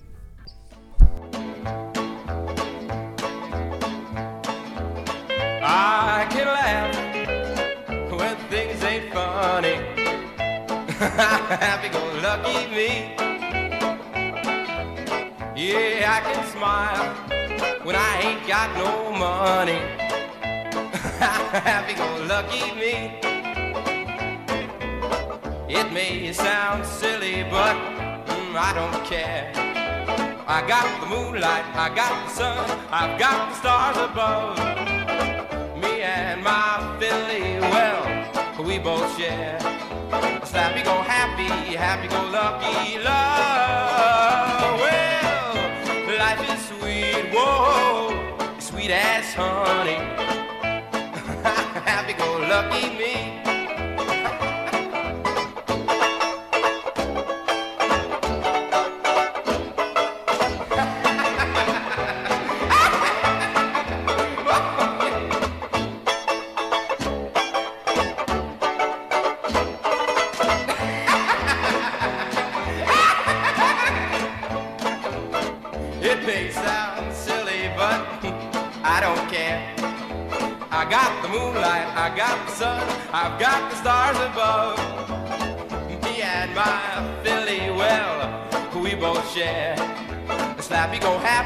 Happy, happy go lucky love. Well, life is sweet, whoa, yeah, sweet as honey. lucky me. Happy go lucky me. Vale, bueno, pues ahora eh, la siguiente en la lista es una película del año 67 que se llama Spider Baby or the Maddest Story Eva Told. Y está dirigida por Jack Hill, que fue su primera película. Es una película en blanco y negro hecha sin dinero. Y bueno, si la incluyo en la lista es porque eh, creo que el espíritu Waters, además de, de, como hemos dicho, la manera de interpretar de los actores o este gusto por el camp, eh, también tiene mucho del decir, eh, de ser un poco terrorista, un cineasta terrorista, digamos, en cuanto a no necesito que nadie me dé un montón de millones, sino tengo una historia y me apetece contarla. Vosotros vais a salir en mi película y yo veo ese espíritu muy presente en esta película, que es una película, como digo, muy barata, que tiene el morro de, o sea, de, vamos, de entretenernos durante hora y media, o sea, con una historia así fantástica. El único actor así conocido es el Lon Chaney Jr., ya cuando está un poco mayor. Y bueno, es una película un poco a la manera de las que hacía Roger Corman sin dinero, que para mí funciona muy bien y que es muy, muy graciosa, aunque creo que Nando a ti no te ha gustado mucho. Me ha aburrido un poco, sí. Sí, bueno, igual también es una película que tienes que encontrar el momento, pero bueno, yo también me gusta por, porque me, a mí, bueno, a mí me resulta entretenida y divertida y, y me gusta cada vez más, o sea, el, o sea, ver películas así como que salen adelante así con, con cuatro, digamos, con, con tan pocos recursos. Y aparte Jack Hill es un director que luego dirigió otras películas como Coffee o Foxy Brown con Pam Grier, Claro. que me parece que está bien que las comentemos, bueno, que las mencionemos así de pasada porque sí tienen para mí también este espíritu Waters en cuanto a estas mujeres que Claro. Ahí, se- ahí es donde se une que hablábamos antes Tarantino con Waters. Sí, Claro. justamente, sí. Es ahí porque, vamos, que en estas películas de Coffee, Foxy Brown, aparte de Pam Grier, que es como la, la protagonista, que también le pasan mil aventuras, se enfrenta como a la Madame, porque si se hace pasar por prostituta, pues la Madame es también una actriz que podría ser Mink Stoll o cualquiera de las de la fauna esta que aparece en el cine de Waters. Y bueno, es eh, pues Spider Baby. eh, está dirigida por este director y bueno, eh, lo dejamos ahí como si alguien quiere o sea, investigar un poco, pues, pues vale bastante la pena. Pues vamos a escuchar ahora del grupo de rock 18s este Woohoo.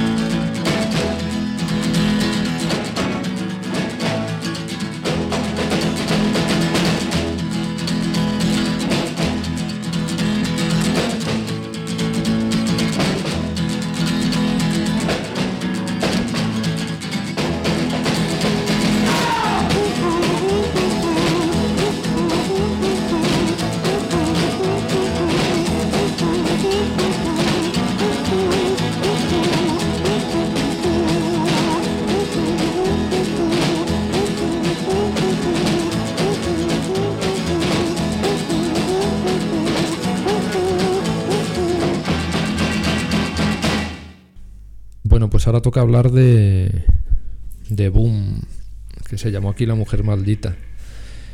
Eh, mira, aquí tenemos a Elizabeth Taylor, que hablábamos que era muy divine. En esta película es totalmente divine. Claro. Eh, si Divine, o sea, idolatraba a Elizabeth Taylor, sé que llegaron a, a coincidir. Y bueno, en, en Boom, o sea, realmente casi.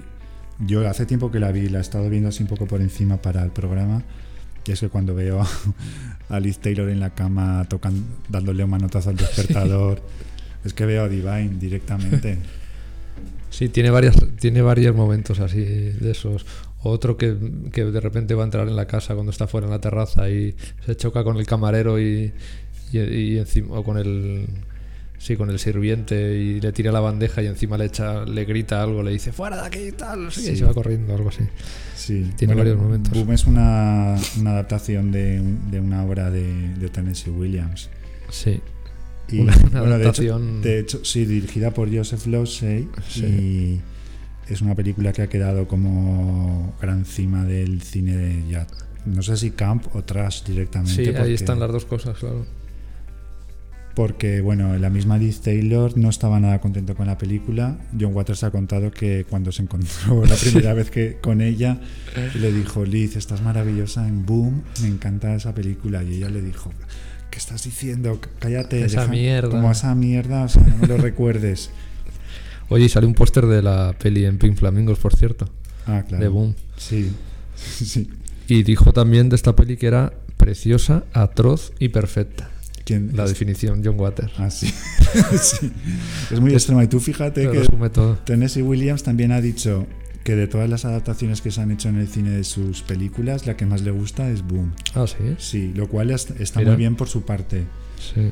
O sea, porque realmente es, eh, Losey, o sea, capturó muy bien como ese, vamos, ese, el, eh, esa, como esa, no sé, ese acercamiento que tenía Tennessee Williams eh, hacia las mujeres más ya desquiciadas con una cierta edad que tenían, A ver, hay que reconocer que la historia es bonita. sí, La historia de la millonaria está retirada en una isla, no sé italiana o griega, no me acuerdo ahora mismo, Mm. que tiene una mansión, es una isla con un, con una, un acantilado allí, encima del acantilado está esta mansión impresionante, que es así como muy como de esta arquitectura como orgánica que se funde así con las rocas y todo esto y y es- ella está retirada allí, tiene todo tipo de, de- de manías, ya de... ella es verdad, la interpreta con treinta y pico años, pero hace una mujer mucho más mayor. sí. Está con un... tiene asma, está, Tiene, bueno, está tiene hecha como la edad de Lana Turner, como que puede tener entre 40 y 65, no sé. Y que por cierto, el vestuario de, de ella, lo- ¿sabes que lo diseñó Karl Lagerfeld? No, no tenía ni idea, pero bueno, es un vestuario súper icónico. Es que se cambia cada cada Sí. 10 minutos. Sí. Y entonces llega Richard Barton, Oye, ¿qué le parecería a Carla Lagerfeld entonces eh, vestir a Liz Taylor? Porque él odiaba vestir a gente gorda. O sea, Liz Taylor tampoco es que estuviera muy delgadita. no, en esa época ya estaba jamonándose bastante, sí. Por eso, sí. Y entonces llega, llega Richard Barton, que es alguien que conoció en una fiesta, pues, cuando ella tenía, cuando ella socializaba con todo el mundo y tal, el que apenas se acuerda, y llega a esa mansión que no se sabe muy bien con qué propósito llega y la, y la descoloca totalmente. Entonces la película es todo ese proceso. Sí, sí. Sí, yo la recuerdo muy divertida y vamos que estoy a mí esperando. me- es una película que me descolocaba todo el tiempo. Porque de repente llega él, pero luego se está como media hora de película que él no sale, que se supone que está durmiendo en la casa de invitados y, y está ella de repente con un amigo y con los sirvientes y tal, y él te- parece que ya no va a volver a aparecer y luego ya en el resto de la película se aparece, es una cosa muy extraña. Claro, sí, bueno, pero de todas maneras, al margen de. Es una película que es interesante a muchos niveles, también por eso, ya solo lo, lo del vestuario vale la pena por ver a, a Liz Taylor en- con cada estilismo. De hecho, hay uno que, que se viste para una fiesta de una noche. Que aparece, sí, cuando queda con el amigo este suyo. Sí, con el amigo este marica, que es el. No me viene. No, el Coward, que aparece en la película. El, que es como un aristócrata o algo así, no sé. En la película, Sí. sí, como un amigo suyo aristócrata, ¿no? Es algo así. es que- Sí, pero que ella va vestida así con un, creo que es con un vestido blanco y con el pelo con unos, vamos, con no sé qué estilo de... Sí, un circo. Estilismo es eso. como si llevara cositas blancas dobladas en el pelo. Como plumas o qué es eso, no sé. Que es uno de los looks Que más- monta allí en la terraza una mesa como si se fueran a cenar 400 personas con toda la parafernalia y son ellos dos simplemente medio borrachos ya hablando. Es una peli muy muy rara. No me extraña que a Waters esto le fascinara porque es que es te descoloca todo el tiempo, no sabes por dónde va, los diálogos son prácticamente imposibles de seguir. Luego hay esta cosa como de toda esta cosa metafórica de que si Richard Barton cuando llega es la muerte, ya que como que ya le invita ya a que deje de sufrir y por una vez se rinda la enfermedad y se muera, toda esta cosa así como muy... Es esa mezcla de lo arty, lo intelectual, lo trash, lo camp. Sí, es que mira, hablábamos de David Lowell Rich, pero también Joseph Losey es un director muy, muy extraño que ha, ha tenido una carrera un poco también así. O sea, de a veces hace cine como más con- bien considerado y prestigioso, pero luego está entre dos aguas ahí como que no sabe si es que él estaba loco o, o cuál era su visión. O sea, otra película que hizo con, con Liz Taylor es Ceremonia Secreta, que también es muy Spiritu Waters. Y aparece Liz Taylor, Robert Mitchum y Mia Farrow con un look muy, muy es diferente. verdad, Mia Farrow. Claro, y es una película divertidísima también. Se podría incluir perfectamente en la playlist. Ceremonia secreta se llama.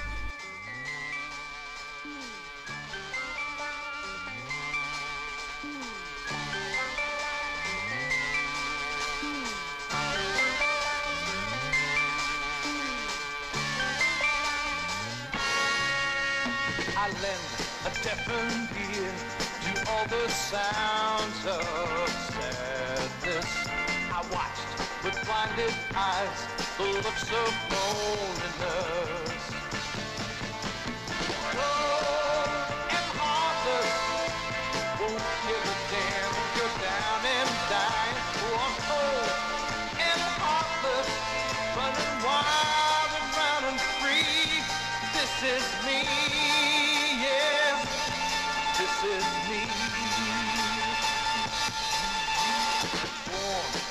the wall, I had to learn the hard way.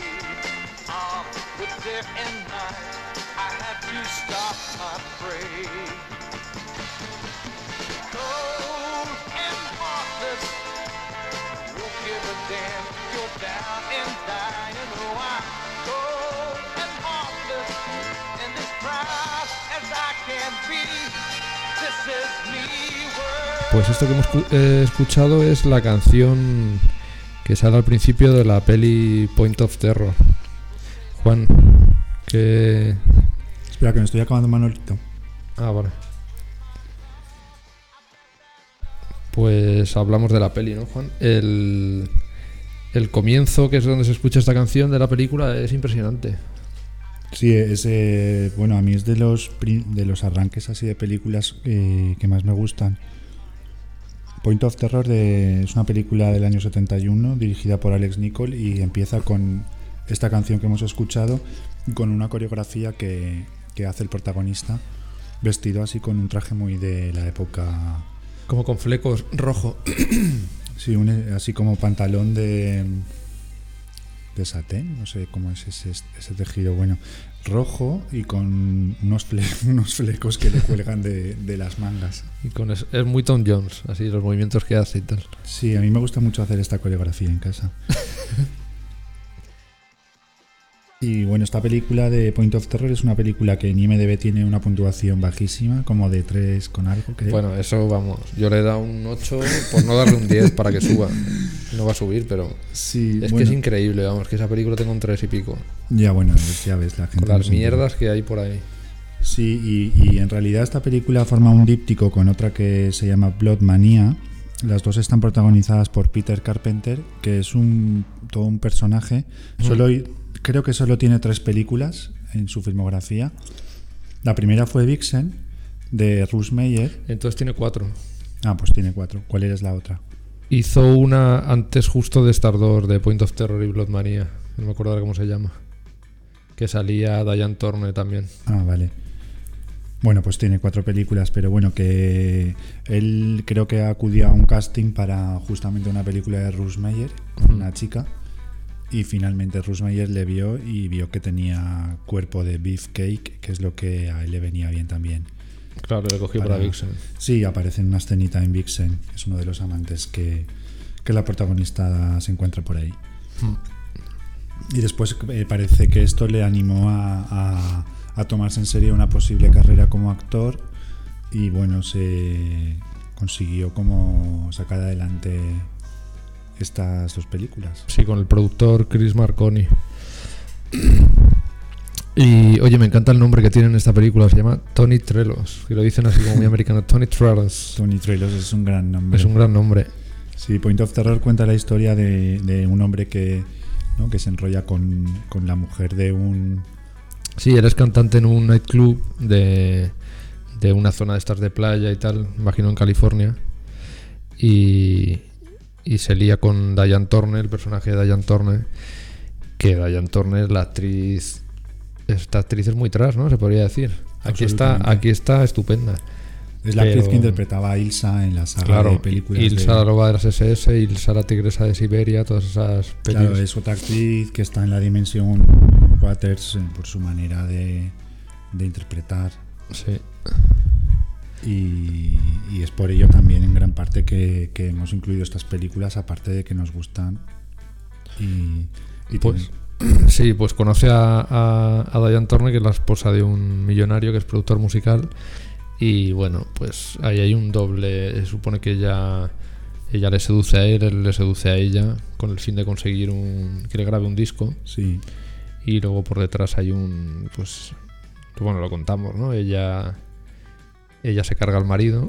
Que Sí. es- otra vez te das cuenta que el marido está en silla de ruedas. Ya van sí, en Faster Pussycat, en Eye of the Cat, qué curioso. en esta. Sale mucha silla de ruedas. Sí, termina siendo una película de lo que a mí me gusta llamar triángulos y asesinatos. Entre Diane, él. A mí me ha encantado esta película. Sí, Y luego todo ese ambiente de, de zona de playa con el restaurante este, el nightclub este donde, donde actúa él, que también es un restaurante que se llama La Casa de la Langosta, de Lobster House. Eh, a mí me recuerda mucho ese ambiente a las novelas de, de John D. MacDonald, que es un escritor que, pues uno de mis, de mis escritores favoritos. En España solo, solo han traducido actualmente dos novelas suyas. Eh, es, el, es el escritor de, del Cabo del Miedo, de, la, de la- Sí. las dos adaptaciones estas que hubo. Y luego él tiene una serie de, de novelas, estas así en el tono pulp, como de, de un detective que se llama Travis McKee. Y tiene todo ese ambiente porque él vive en un barco y se mueve en ese mundo como de, de nightclubs y de. Y bueno, me recuerda mucho a, a estas novelas. Eh, ¿Te acuerdas de la secuencia en que mata al marido? Eh, Eso yo creo que a Jan Water le encantaría.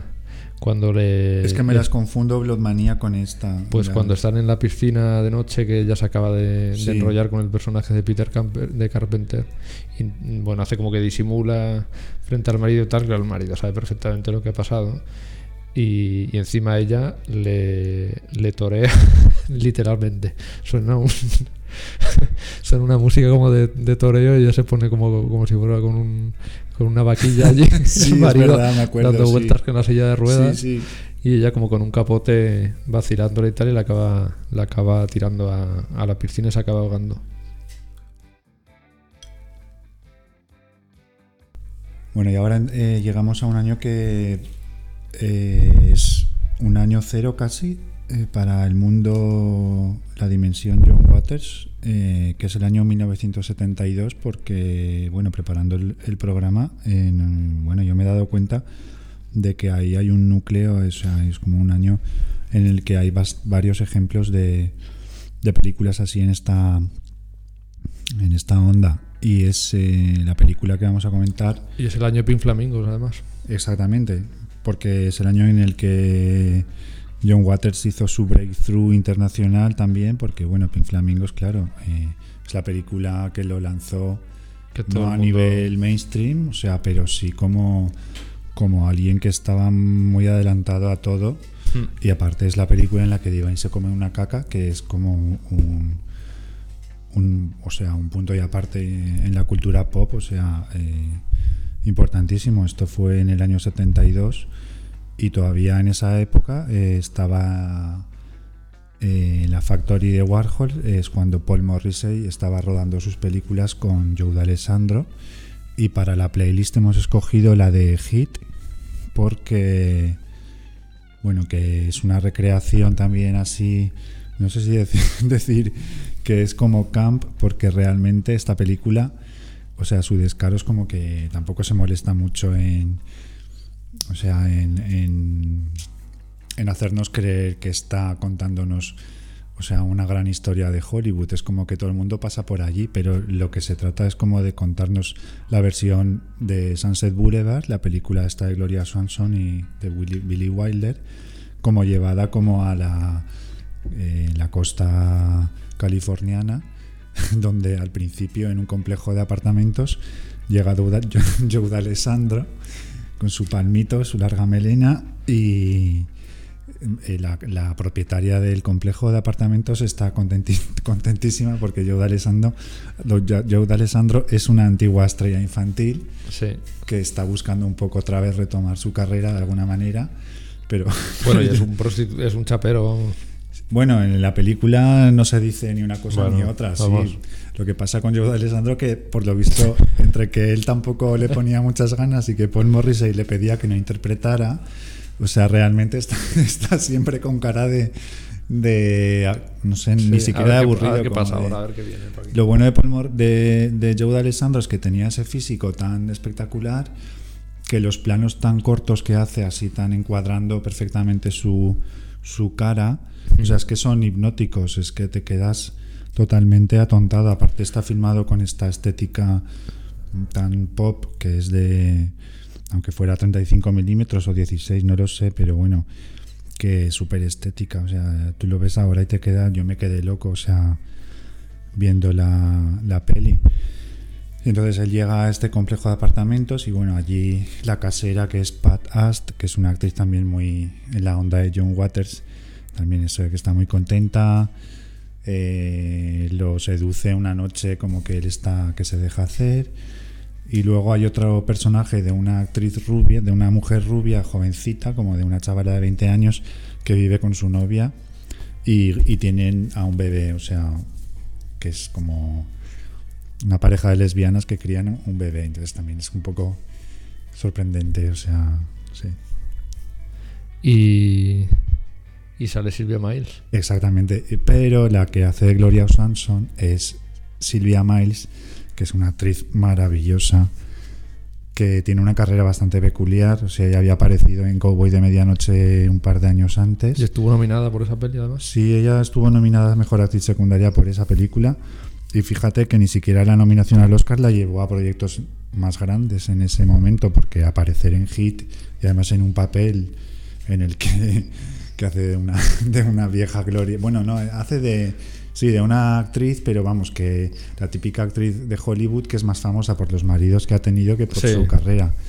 Que ya está en una edad y que, bueno, que Y tiene- que vive en un bloque de apartamentos cochambrosos. no, ella no vive ahí realmente. Ah, Ella vive vive en una casa bonita. La que vive Mm. ahí es su hija, la que es una de Ah, estas verdad, la- de la pareja de, de lesbianas. Es verdad, es verdad. Entonces, en una de las de las ocasiones que ella visita el complejo a darle dinero a la hija, la hija piensa, ah, bueno, pues voy a utilizar a Joe Alessandro para engatusar a mi madre Sí. y que me dé más dinero. Bueno, es como que se, se crea ahí una pequeña trama. Entonces, ella al principio no está muy entusiasmada con D'Alessandro, pero bueno, a la segunda vez que, que va se lo lleva a vivir con ella. Y entonces allí ella empieza a obsesionarse con él. Pero bueno, yo cuento todo esto, pero la película es como estas películas de, de la factoría de Warhol, que es como que parece que no está pasando nada, pero que tienen algo, no sé si es, no sé si soy yo o, o que las pillas en un momento así y la verdad que es, sigue siendo divertidísima. Me ha parecido, bueno, una de las mejores películas que he visto en todas para preparar el programa. O sea, ¿Sí? Absolutamente, o sea, me, me he quedado... O sea, Es la tercera de la trilogía esta que hicieron, ¿no? De Sí, Flesh y Trash. yo había visto Flesh y Trash antiguamente y tampoco me habían dejado con muchas ganas de ver esta de Hit Hmm. y ahora mismo para preparar el tema pues digo bueno pues es la mejor excusa y, es eso, que depende mucho de la época en las que tú las ves. Yo ahora mismo en este marco, o sea, la he disfrutado un montón. Y me ha parecido súper bonita, súper entretenida, muy divertida y muy, muy rompedora, o sea, a todos los niveles. O sea, todos sabemos que Sunset Boulevard termina, o sea, empieza y termina con el cadáver del hombre, eh, William Holden, en la piscina flotando, sabiendo que ha sido la, la amante Gloria Sonson Gloria quien le ha disparado. Y aquí en el desenlace, cuando él la abandona, porque le dice, yo soy una gran estrella y tengo que seguir mi camino y no sé qué. Bueno, ella muy, o sea, o sea, arrebatada así como por el orgullo y la rabia, va a buscarle al apartamento y coge una pistolita como para matarle, como en la de Sunset. Boulevard. Y cuando lo tiene delante le dispara y la pistola no funciona. Y entonces no, o sea, no, no llega ni a matarle. Es como que yo de Alessandro se gira y la ve como ahí, como una loca ahí con una pistolita. Y entonces ella tira la pistola al agua y se marcha. Y ya está. Y, y se acaba. es que da igual, es que. Pero sí, ya te digo, o sea, es muy divertida. En este documental de Divine Trash habla de. Waters habla mucho de la influencia de lo que hacía lo que hacían en la Factory y tal y que iba mucho iba incluso a Nueva York a ver algunos A verlo, sí. Y que le influían mucho. Solo que él distinguía mucho que estas películas para él no tenían personajes ni mucho drama o sea que, que dice mi cine es diferente porque sí yo me preocupaba de construir tramas y de, y de que cada actor tuviese su, su personaje o sea más desarrollado Vamos a escuchar a James Inbelt cantando con Tony Brown King Cry Baby de la peli Cry Baby, claro.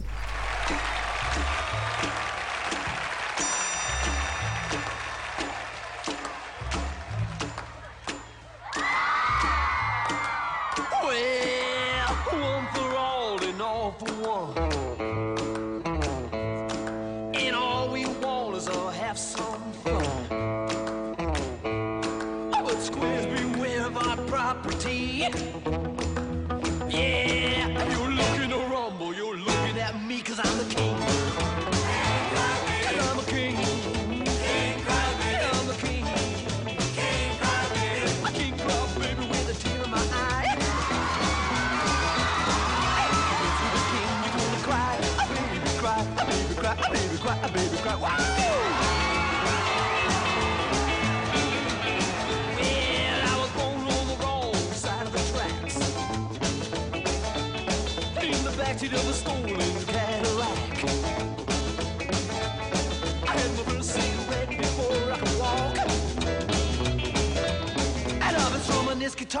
Before I could talk, cause I'm the king. Yeah, I'm the king. I'm the king. A king crop baby with a tear in my eye.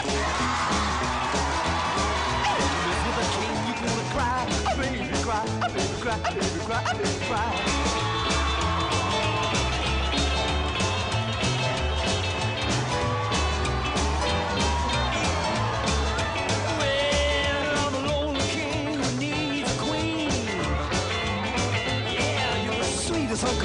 esperava é você.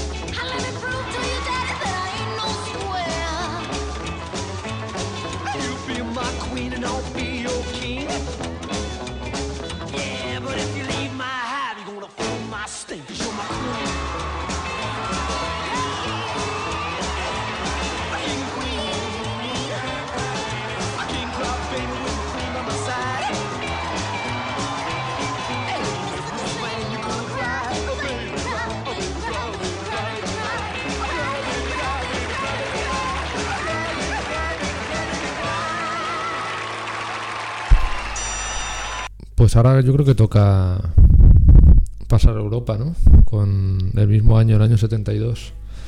Claro, y además es guay porque, como decía al principio, me parecía divertido, eh, o sea, relacionar a, a John Waters con autores eh, de prestigio y encontrar películas como que fuera algo inesperado, que, que dices, no, Sí. no, no me esperaba yo que me dijeras que, por ejemplo, François Truffaut tuviese ese punto John Waters. Pues sí lo tiene, lo tiene aquí en, en esta peli que es una chica tan decente como yo, del año 72. Y, y bueno, es una peli divertidísima. Eh, cuenta una historia así muy breve que es un, un, sociólogo joven o psicólogo, no me acuerdo la- Bueno, el caso es que, que visita una cárcel para entrevistar a una reclusa para un libro que está escribiendo. Él es André Dussolier, que es, el, es un actor francés veterano, que por cierto sale en, En Lemming. en Lemming, que hablamos en, en el primer capítulo de las ratas.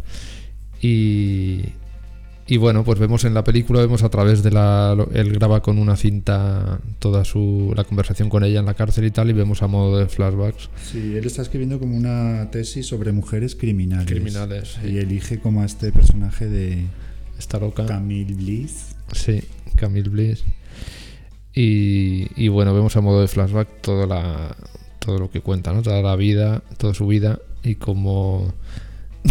es que me da la risa porque me hizo mucha gracia esta peli. Vemos primero cómo se carga el padre y ella lo justifica como que... Es como la típica historia de pues, Fanny Hill o más, o de- incluso de historias de Charles Dickens, así como de contar las peripecias de alguien desde que es niño y luego como la Pues- vida lo va maltratando.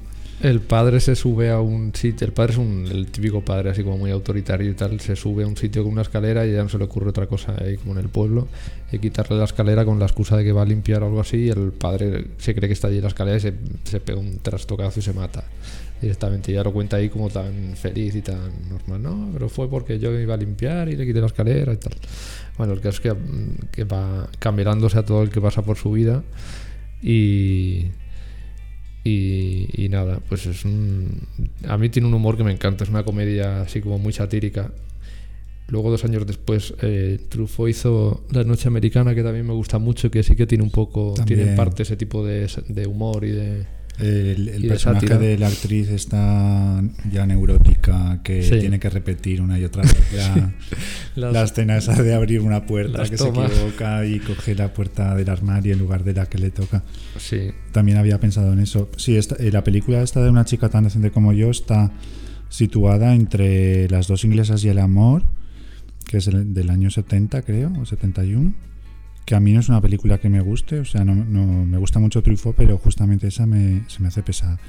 Y, y luego la siguiente es La Noche Americana, que, que sí, como dices, es. que ya ganó el Oscar, divertida. la película extranjera y todo esto. Y bueno, en una chica tan decente como yo también es verdad que es una película que funciona muy bien porque la actriz Bernadette Lafont, que, que es una actriz francesa que, vamos, es, eh, era, vamos, estaba buenísima, como, como comentamos Sí. Nando y yo, que, que es una actriz que, que tiene una energía y una fuerza en la pantalla increíble, o sea, que ella misma, o sea, atrapa al espectador. Es una actriz que además antes de hacer esta película había aparecido, fue la primera musa de Claude Chabrol, que es un director que a mí me gusta mucho y, y aparecía como en las tres, cuatro primeras películas suyas, ya aparecía ella. En esta está un poco más, más mayor, bueno, está joven aún, pero vamos, que, que solo por ella casi vale la pena ir a ver la película. Ella hace una interpretación así como muy muy llevada al límite de, de casi del histrionismo y tal, pero no o sea, se mantiene muy bien, es que la tía está estupenda. Sí, la verdad que yo la primera vez que vi esta película, o sea, ya conocía, conociendo un poco el cine que hacía Truffaut y tal, y que, es un- que me gusta, y me descolocó y desde el primer momento me dije, pero ¿qué es esto? ¿Esto es una película de John Waters o es, Claro. o es una película de Truffaut? Y porque además estéticamente y todo parece como más... Sí, como muy dejada, ¿no? Así los como, ambientes que saca es como una granja ahí asquerosa, Sí, como un, todo feo. un apartamento ahí lleno de paperujos por el suelo, Sí, la cama deshecha. sí, sí. ¿Te acuerdas un, un momento en que estaba transcribiendo la- la- las cintas a la secretaria, el, per- el Sí. personaje del sociólogo, y empieza él a hablar de toda esta cosa freudiana, de, de lo fálico y de cómo esta mujer, su infancia, lo que necesitaba es cariño, y el cariño ahora ella lo transforma en esa cosa de ligarse a los hombres y tal. Y la, la secretaria le dice, oye, todo esto que estás contando en realidad no quiere decir que esta mujer es simplemente una furcia. sí. Sí. Pues está plagado de, de diálogos Sí, como bueno, ese. muy- es muy bueno. Y el personaje de él también que dice unas, o sea, unas cosas bastante ridículas cuando intenta analizar a esta mujer que es más lista que el hambre. Claro, Y- pero muy divertido como ese intelectual o ese... Sí, bueno, ¿investigaste de dónde viene esta peli? O sea, porque adapta una novela No. eh, americana que se llama A Gorgeous like, Girl Like Me. Ujú, Pues es un tal Henry Farrell, y nunca lo dirías, pero es el que escribió la novela de que, que fue de Baby Jane. Hostia, Y no no sabía esto. Pues yo también me- no lo sabía y ahora mirando pues mm, me ha parecido que valdría la pena recuperar esa novela para ver cómo es, porque vamos, si es como la película, es maravilloso que alguien pueda escribir Baby Jane y luego contar una historia tan buena, o sea, tan, tan diferente. Sí, Y no solo eso, sino que también vi que, claro, a raíz del éxito de Baby Jane se le encargó otra película similar y él escribió Canción de cuna para un cadáver, de Robert Aldrich también. Y luego otra más que es ¿Qué le pasa a Helen? de Curtis Harrington. O sea que... A tía Helen, ¿no? Algo así era. No, que le, a tía Helen, no, ¿qué le pasa ¿No? a Helen? Ah, ¿qué le pasa a Helen? Sí, es esta película de Curtis Harrington con Shelley Winters y. ¿Cómo se llama? Debbie Reynolds. Que por cierto, Shelley Winters también es como Divine. Esto no hemos visto ninguna de ella, pero vamos, eh, si ves eh, Bloody Mama, yo veo a Divine también. Oye, pues escuchamos a los Cramps. Sí, bueno, vamos a escuchar a los Cramps porque aparte de que su música pega bastante con el tema, eh, los Cramps se formaron en el año 72 y es el año en el que estamos ahora mismo inmersos y vamos a escuchar Human Fly que es un una pasada de canción.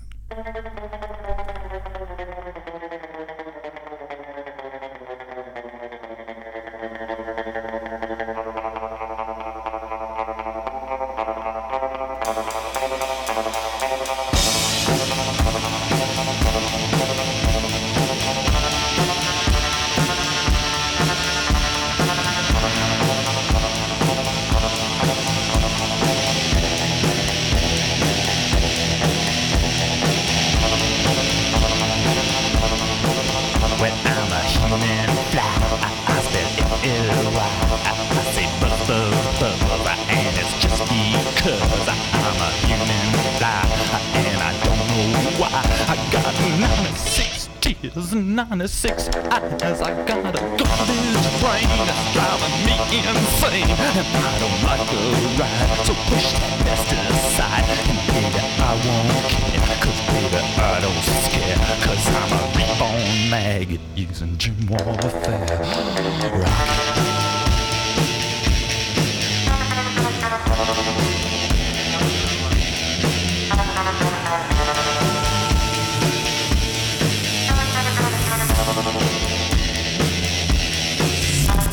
I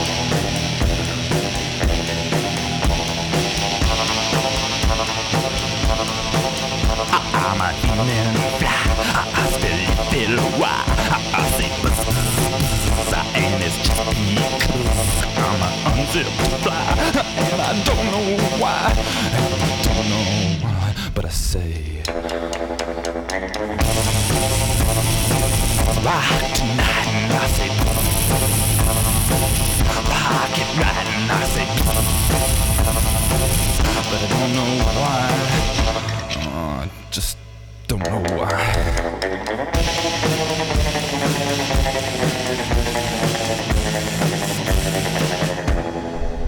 Bueno, y continuando con el año 72, eh, tenemos ahora una película de un director que es posiblemente el director, no sé Nando si estarás de acuerdo, pero por generación y por eh, también porque era un director eh, muy, muy cachondo, muy era gay también, o sea, con una visión así, como un gran gusto por lo kitsch, lo camp, entendía muy bien la cultura pop y la filtraba muy bien en, en su cine, que era Paul Bartel, eh, que vamos, que, que tenía cierto paralelismo con la carrera de John Waters y debutó en el año 72 en el largometraje con Private Parts, que en, en castellano he leído que se llama Neurosis Asesina. Sí. Y bueno, es una peliculita eh, barata, pero bien, o sea, está mm, con más presupuesto que, por ejemplo, Pink Flamingos, que es del mismo año. Está producida por Jim Corman, el hermano de Roger Corman. Paul Bartel más adelante sí trabajaría, en la siguiente película trabajaría con la productora de Corman en, en La carrera de la muerte Danny del año Boyle. 2000. Y bueno, Paul Bartel es un director que, bueno, a mí me parece, me, me cae súper simpático y me gusta mucho, o sea, su dedicación al cine ya no solo como director, sino como persona que se implicaba en otros proyectos, como actor o como lo que fuera, y que formaba como una especie de tándem con una actriz también de esta factoría Corman, que era Mary Woronoff, también venía de la factoría de Warhol. Y bueno, en Private Parts es como, no sé cómo la ves tú, pero a mí me parece como un psicosis, eh, como si una persona del SD eh, intenta hacer psicosis, o sea, un psicosis marica o algo así. Sí. Podría ser, sí, sí. Es que tiene muchos elementos. Sí. Sí, porque tienes el. eh, están las dos películas. eh, la protagonista es una chica. eh, en este caso llega también a un hotel donde digamos que no hay un conserje como Norman Bates, pero sí que hay una fauna ahí como extraña donde hay unos crímenes que vemos que se... Que es el van- hotel de su tía, ¿no? Es el hotel de su tía, sí. Una actriz también muy en la onda John Waters, o sea, estas actrices que no hubieran desentonado nada en una película de, de Waters, como hace la mamut en Los sexoadictos o, o algo así. Es verdad. Mm. Y a mí me parece muy divertida Private Parts, es la segunda vez que la veía y bueno, me, me parece que, que es una película que sigue siendo fresca y, y sorprendente. Bueno, tiene un giro final que sí que no quiero comentar, Mm. pero que vamos, que, que la... Y aparte una serie de momentos muy, muy bizarros de como de unas depravaciones sexuales, como la verdad que, que aún a estas alturas como que, que piensas, esto no lo había visto todavía, ¿no? O Sí. Lo de las muñecas hinchables. rellenas de agua, Muñecas hinchables rellenas de agua. con lencería y antifaz. con lencería. Bueno, y con una careta. con de- una careta recortada de la protagonista y a las que se le inyecta sangre Sí. de- del, perso- del personaje que tiene esta, este, Ya, sí, este ya. fetichismo. Pues. O sea, ya con todo eso. Y luego es muy divertido los, los personajes que rondan por allí, por el hotel, sí. eh, Me encanta el, el- sobre todo el personaje de la propietaria, que ya no es propietaria, que es una señora anciana, Sí. que se aparece en alguna escena por ahí. Que la llama Alice todo el rato. Sí, que está preguntando siempre por una tal Alice, que es otra chica que estuvo antes en el hotel y desapareció, y que también aparece, es- tiene esto chocante de ver a una señora muy mayor como o bronceándose dentro del hotel o algo así, pringada de aceites, y como diciendo, pues ¿dónde está fulano? Ah, pues igual está masturbándose, ahora no le molestes, como estas cosas que sigue siendo un poco que descolocan. Luego hay Oye. otro actor, el que hace el reverendo marica. Claro, Es el mejor. claro, el cura marica este es, diver- es divertidísimo. Cuando entra ya a la habitación y se encuentra todo aquello que tiene allí. Sí, el, el Jesús. El- Todo- todo- La figura del Cristo con las cadenas estas. Sí, luego la. Sí, con unas cadenas fluorescentes, bueno, con una iluminación así como de. Sí, pero tiene colgando como unas cadenas. Sí, es verdad. Un Jesús. Como una cosa así fetichista, como de... Sí, es muy, muy gracioso ese personaje. Y luego tiene el altar ese de, de chulos. De, Sí. Y hay los... los la baraja esta que tiene, la, ¿no? la baraja de- de, también de, de chicos de, de cowboys desnudos y todo Mm. esto, sí. Pues es muy recomendable Private Parts. Es una pelina muy conocida y, y vamos, es de las más chulas que tenemos aquí. Pero además de esa hay que comentar otra que para mí es más John Waters aún.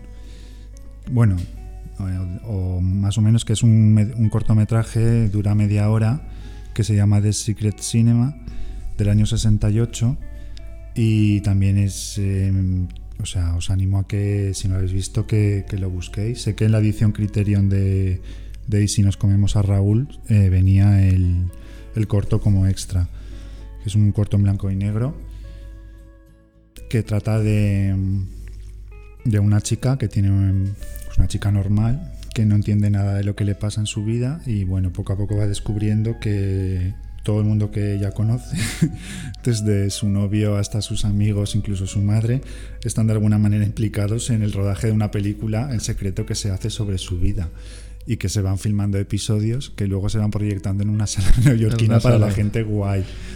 Entonces, ella, que es así muy inocente y tal, eh, su vida es un puto desastre. Y claro, da mucho juego para. Y qué original es el tema, ¿eh? Para, El tema es muy original y, y sé que, bueno, por ejemplo, a Brian De Palma, yo la primera vez que leí sobre este corto fue precisamente en un libro que hay de conversaciones con Brian De Palma en el que hablaba de, de que vio este corto cuando él hacía sus películas finales de los 60 y, y le encantó esa Claro, idea porque es que claro, tiene ese, su- ese factor su, voyerístico guay- de, claro, su guayerismo. de, de Brian De Palma y como Brian De Palma le dijo a, a- a Spielberg, oye, tienes que ver The Secret Cinema porque tal, trata de esto, de una chica que no sabe que, que sus- que todo el mundo la está filmando y qué tal. Bueno, Spielberg debió gustarle la idea porque años más tarde, para su serie de cuentos asombrosos, que era como un Twilight Zone de, que él se montó, le pidió a Paul Bartel que volviera a rodarlo y lo sé que existe, o sea que se filmó para la serie. ¿Lo has visto o no? No, no me apetece verla porque me gusta tanto la vieja que no, no la he visto. Hombre, sería curioso verla, pero es que dudo que sea tan buena. Bueno, igual es curioso. Yo me imagino que como el personaje del, del novio cuando la planta y le dice, mira, eh, no estamos enamorados, tú estás enamorada. Además, a mí lo único que me interesa es el cine. Me Y tú- aburrís. Y tú, me aburres. No habláis de lo único que me interesa, que es el cine. Sí, cuando le dice, además, me he dado cuenta de que no me gustan las mujeres. Todo esto no me lo imagino en el episodio de, de Spielberg. Es verdad. Que por cierto que me recordó, bueno, yo cuando, cuando era, me recordó a estas situaciones de cuando tienes 20 años y tienes tu grupito de amigos gays y tal, siempre hay alguna chica en el grupo, la típica Mary Liendre, Sí. que tiene mucho drama en su vida todo el rato y a veces nos fríe a todos. O sea, Sí. yo eso lo he vivido y tenía una amiga, la voy a llamar Lana, por si aquello de que termina escuchando el programa, que no lo creo. Pero Lana era una chica que, como la. me recuerda mucho a, a esta actriz, a la protagonista de Secret Cinema, porque siempre nos estaba taladrando con mi novio me ha hecho esto, no sé qué, en el trabajo me persiguen, en el trabajo me han hecho esto. Y, Y la como- grababais. Nos absorbía tanto la energía y nos, nos, nos volvía tan locos a todos que viendo el corto pensaba, qué pena, pero qué pena que haciendo cortos como hacíamos todos en el grupo, no haber aprovechado para hacer The Secret Cinema con, Para grabarla y luego con ellas, proyectarlo que en me hubiera algún encantado bar. porque no solo hubiera sido una obra maestra, sin duda, sino que además a ella ni le hubiera importado, o sea, con el tiempo. Y hubiéramos aprovechado más todos esos ratos de, de darnos la brasa. Incluso podríamos Claro. haber aportado y guionizar un poco como hacen en, en el corto este de Secret Cinema. Que Forzar intentan- las situaciones para luego. Oye, pues escuchamos otra cosa ahora. ¿Qué toca? Vamos a escuchar a, a Billy Miles cantando de Joker.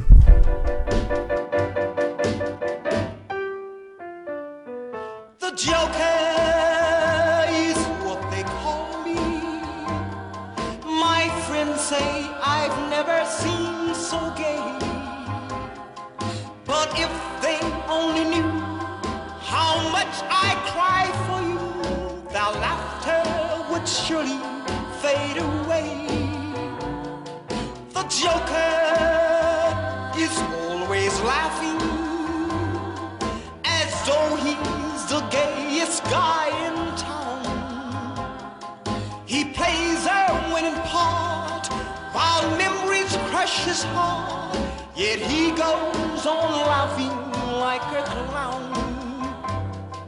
I try so hard to pretend, dear, that losing you meant nothing to me. But till you're mine once again, dear, make believe is all my life will be.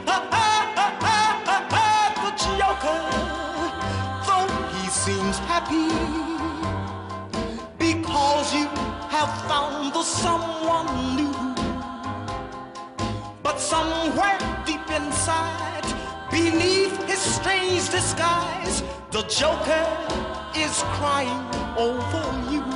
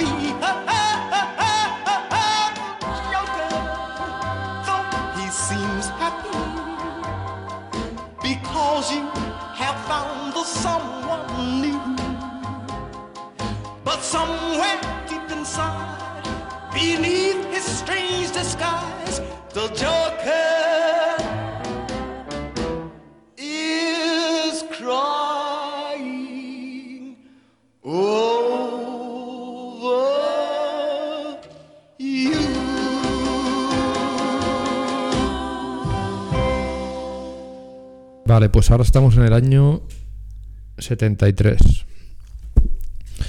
Y vamos a hablar de The Baby, que se llamó aquí Jaula sin techo. Sí. Y, y bueno, esta película sí que es puro Waters.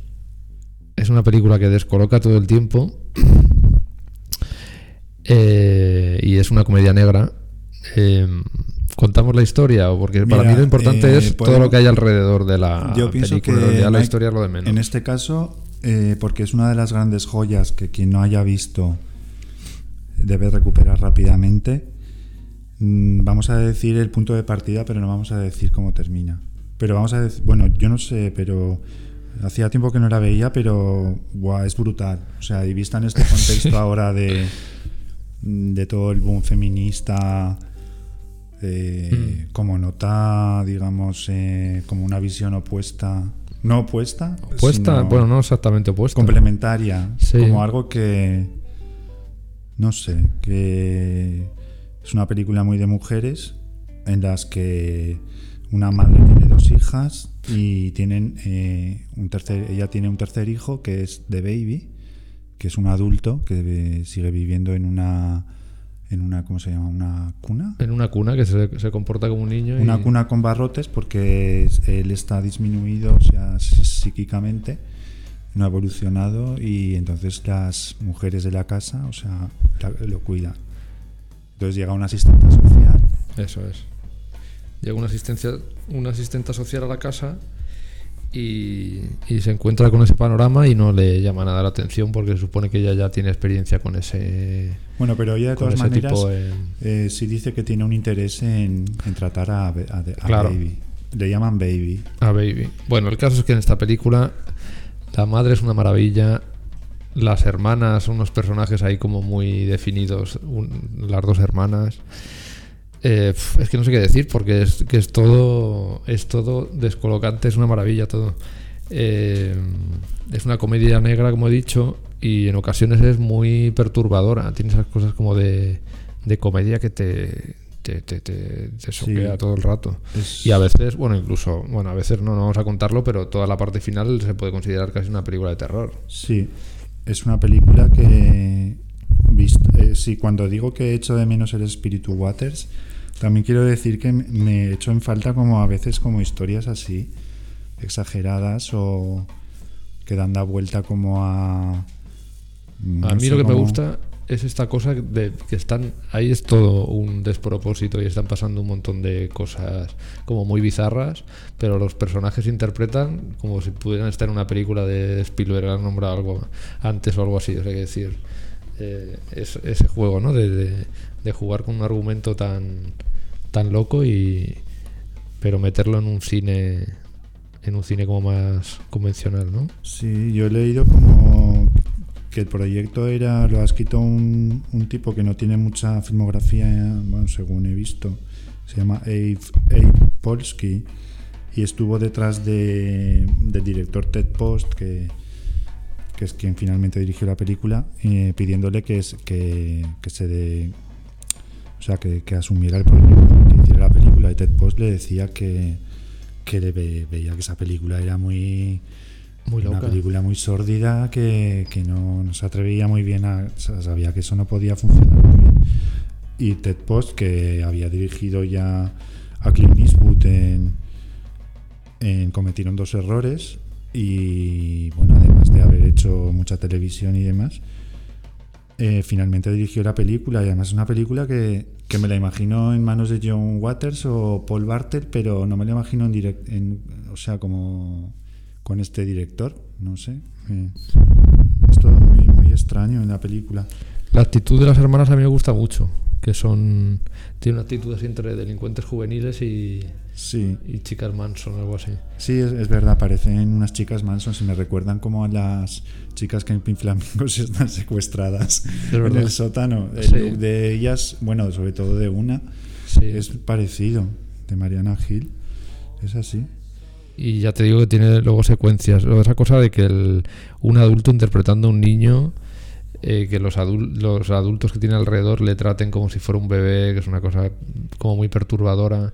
Tiene una cuidadora que, que, que de repente le, le da el pecho. Y Sí. una secuencia en la que llega la madre con las vamos, a, hermanas. vamos a escuchar ese audio. Ah, lo vamos a escuchar, pues venga. Venga.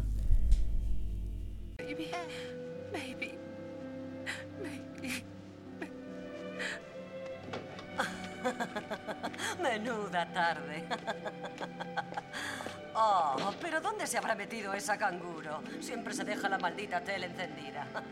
Creo que he comido demasiado. Oh, lo que te faltaba, con lo gorda que estás. ¿Dónde estará? Seguramente arriba, con Baby. Hemos llegado a tiempo para no tener que pagarle horas extras.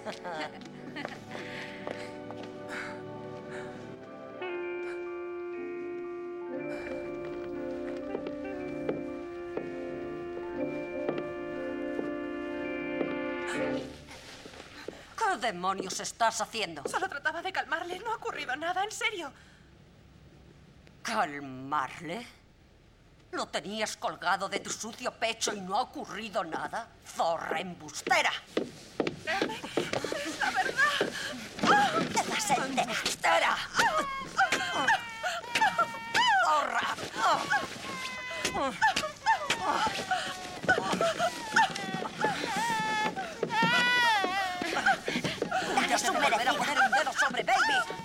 Si lo que buscas es placer, te lo daré.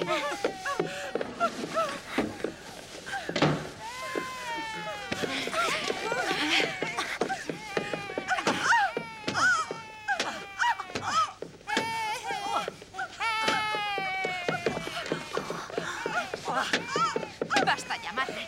Baby está mirando. Que se vaya. Si no le arranco, la piel la tiras.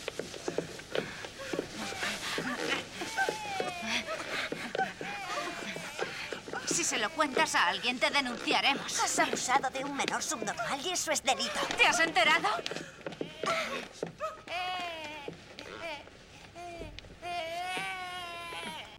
Bueno, pues imaginaos con este tono cómo es el, el resto de la peli.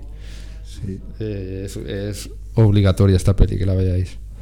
Por cierto que he visto una copia que porque DVD por esta película estaba siempre a la venta en DVD, en edición de DVD a la venta por un euro en estas cestas que había en los supermercados o- y me la compré y ahora sabiendo que se ha editado bien se ha hecho la comparativa y está mucho mejor la versión antigua, o sea la versión del DVD, Ah. un DVD estos de de una editora fantasma que no sabes ni dónde tiene pero eh, el encuadre es 4 tercios como toca, no está falseado al encuadre del 16.9 que se lleva ahora por las televisiones de plasma estas y vamos, me alegró un montón de poderla visto así, o sea, porque se ve mucho más bonita, una película que, que recuerda pues eso a, a este cine más pop de en la onda Waters.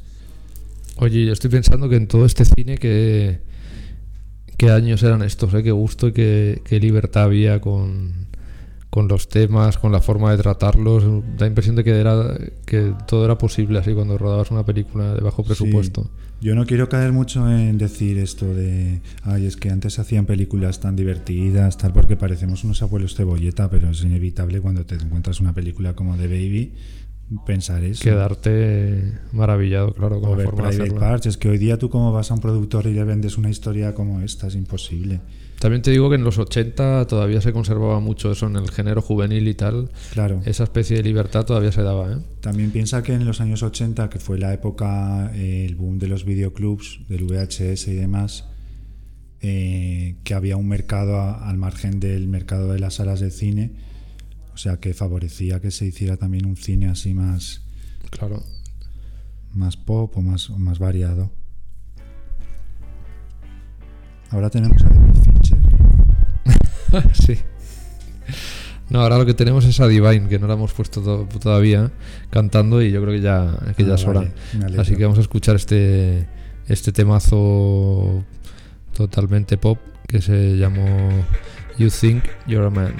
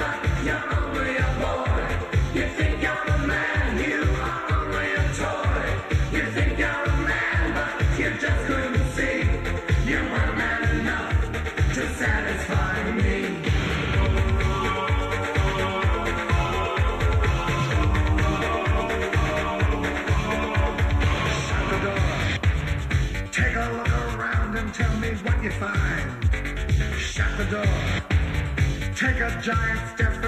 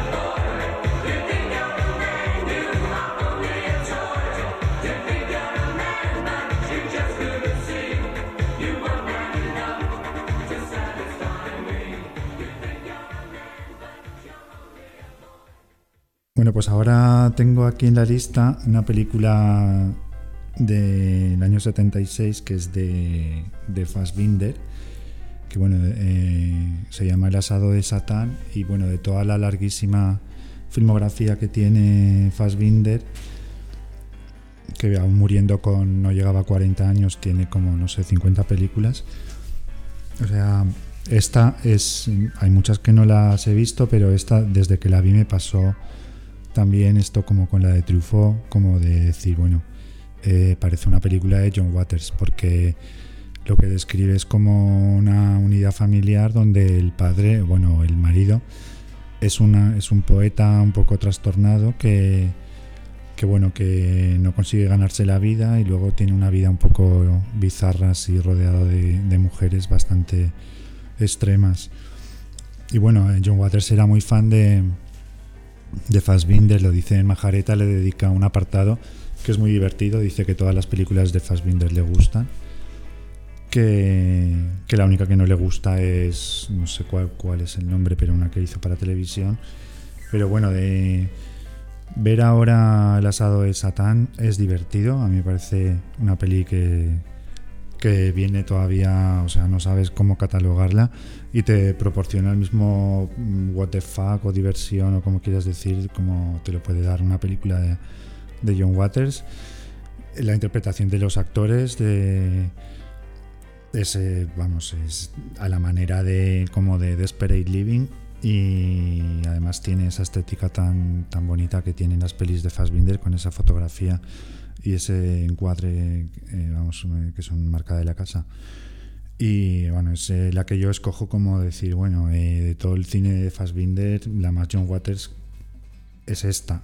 Si luego alguno me estáis oyendo y en el Instagram o en Twitter queréis sugerir otra, yo encantado. O sea que, por cierto, que sugerirnos vuestras vuestras películas con espíritu Waters, oye, que también queremos saber qué, cuáles tenéis en mente. Yo creo que es el momento de poner a Barry Manilow para cambiar un poco con los temas que hemos escuchado, que es una canción así como muy luminosa y muy happy y toda esa cosa de, de qué bonita por la mañana levantarme y todo esto, se llama Daybreak y que sale en una secuencia muy divertida de Serial Mom donde eh, Catherine Turner se pone a reciclar la basura y bueno, ya sabéis que en esta película el- ella es una fanática del orden y todo aquel que no recicla se lo carga directamente. Así que vamos a escuchar a Barry Manilow.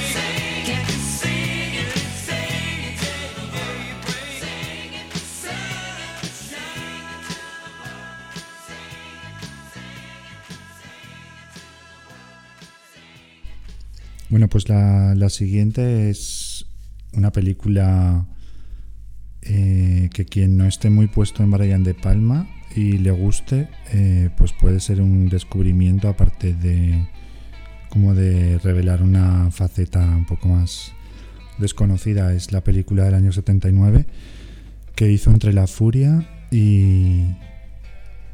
Entre la Furia y Vestida para Matar. Y se llama Home Movies y en España se distribuyó con el título de Una familia de locos. Y bueno, es una película eh, hecha que siendo de Brian De Palma ya de la época en la que tenía éxito comercial, o sea, es mm, descoloca por por ser una película hecha así como sin dinero. Él ha explicado que es una película que rodó en el marco de un curso que impartió en, en una universidad en Estados Unidos y que la, la escribió él con la colaboración de sus alumnos y luego la filmó también eh, con la ayuda de ellos, aunque eh, lo que te cuenta la peli realmente es una vis- visión en, o sea, en clave de comedia, los dramas que vivió eh, Brian De Palma de joven, eh, que lo ha contado a veces cuando, cuando se produjo el divorcio de, de sus padres, que su padre era infiel a la madre y él llegó incluso a a convertirse en espía para recabar pruebas de las infidelidades. Y esto ya aparece ot- otra vez en Vestida para Matar. Claro. Eh, y entonces él se montaba su equipo de, de con, su con su bicicleta, su, su caja oscura donde metía la cámara de Super 8 y la programaba pues para un temporizador para, para ir grabando. Bueno, todo esto está en la película de, de Home Movies, pero sobre todo es difícil explicar la película eh, en cuanto es una comedia en la que aparece gente habitual en su cine, o sea, además de Kirk Douglas que había aparecido en La Furia el año antes, está Nancy Allen, que sabéis que salía en Carrie, y Nancy Allen es muy John Waters. de Sí, ¿verdad? Sí, porque Mm. si piensas en, en esas riñas que tiene en, en Carrie, Sí. PJ Souls, Hombre, y PG Souls, todo claro. lo que le hacen a, a Carrie, Sí. a Sissy Spacek, todas esas escenas, la de Sí. tapónate, tapónate, todo eso es muy John Waters. Y, y Nancy Allen con, con. ¿Cómo se llama? En Carrie, con, en el coche, cuando Con está John Travolta. con John Travolta. Sí. Que le pega una bofetada y, y luego se cabrea con él y la forma que tiene de hablarle. Exactamente. Nancy Allen podía aparecer también en, en una película de John Waters. Y Home Movies es como una comedia que no tiene, digamos, la factura técnica que tiene el cine de Palma, pero tiene muchísima gracia, está muy, muy, o sea, a mí, o sea, se- eh, según he estado leyendo, no, no tiene muchos fans, pero, No. pero yo, o sea, siempre es que la veo, o sea, me entretiene un montón y me parece que, que es muy divertida y además eso que para los fans del director es, es, es guay como poder verla. Molesta un poco que Pino Donaggio, que le hizo la banda sonora, como que luego está todo el rato sonando la mus- una musiquita así como de como un hilo musical ochentero absurdo que dices, bueno, no es necesario, yo no sé por qué lo pondrían si pensaban que, que iba a quedar muy ridículo las escenas sin esa, ese fondo de música. Pero vamos, que, que Home Movies es una película que vamos, que está totalmente en la frecuencia Waters. ¿Te acuerdas dónde estabas la primera vez que te vi? En el puente. ¿Y qué estabas haciendo? Ah, sí, mirar los barcos. ¿Qué? Miraba los barcos. Estaba mirando los barcos. ¿Qué estabas haciendo? ¿Estabas intentando saltar? Sí. Mm. ¿Y con cuántos hombres habías estado ese día? Con tres. ¿Cuántos? Con cuatro. ¿Y? Ellos. Ellos no me dejaban en paz. ¿Y? Me hice una profesional. ¿Y? Oh, James, no puedo Sí, decirlo. sí, claro que puedes. Dime lo del conejito. No, James, lo del conejito. Sí, lo del conejito. Anda, dímelo. Yo hice erotismo en público con un conejito. Oye, pues como vamos a pasar a, a una peli que me gusta a mí mucho, que se llama Reform School Girls, o tienen el reformatorio de mujeres que eh, aúna un poco esta cosa de los delincuentes juveniles y a la vez de la cárcel de mujeres, que era muy fan, un género del que era muy fan Waters. Vamos a escuchar este tema de la película que lo canta Wendy O. Williams con su grupo Los Plasmatics. Young lady, I should throw this at you and sentence you as an adult. But since this is your first offense, I'm going to give you a chance to redeem yourself. I am sending you to reform school. Welcome to our country club, ladies. This is the last stop on your tour.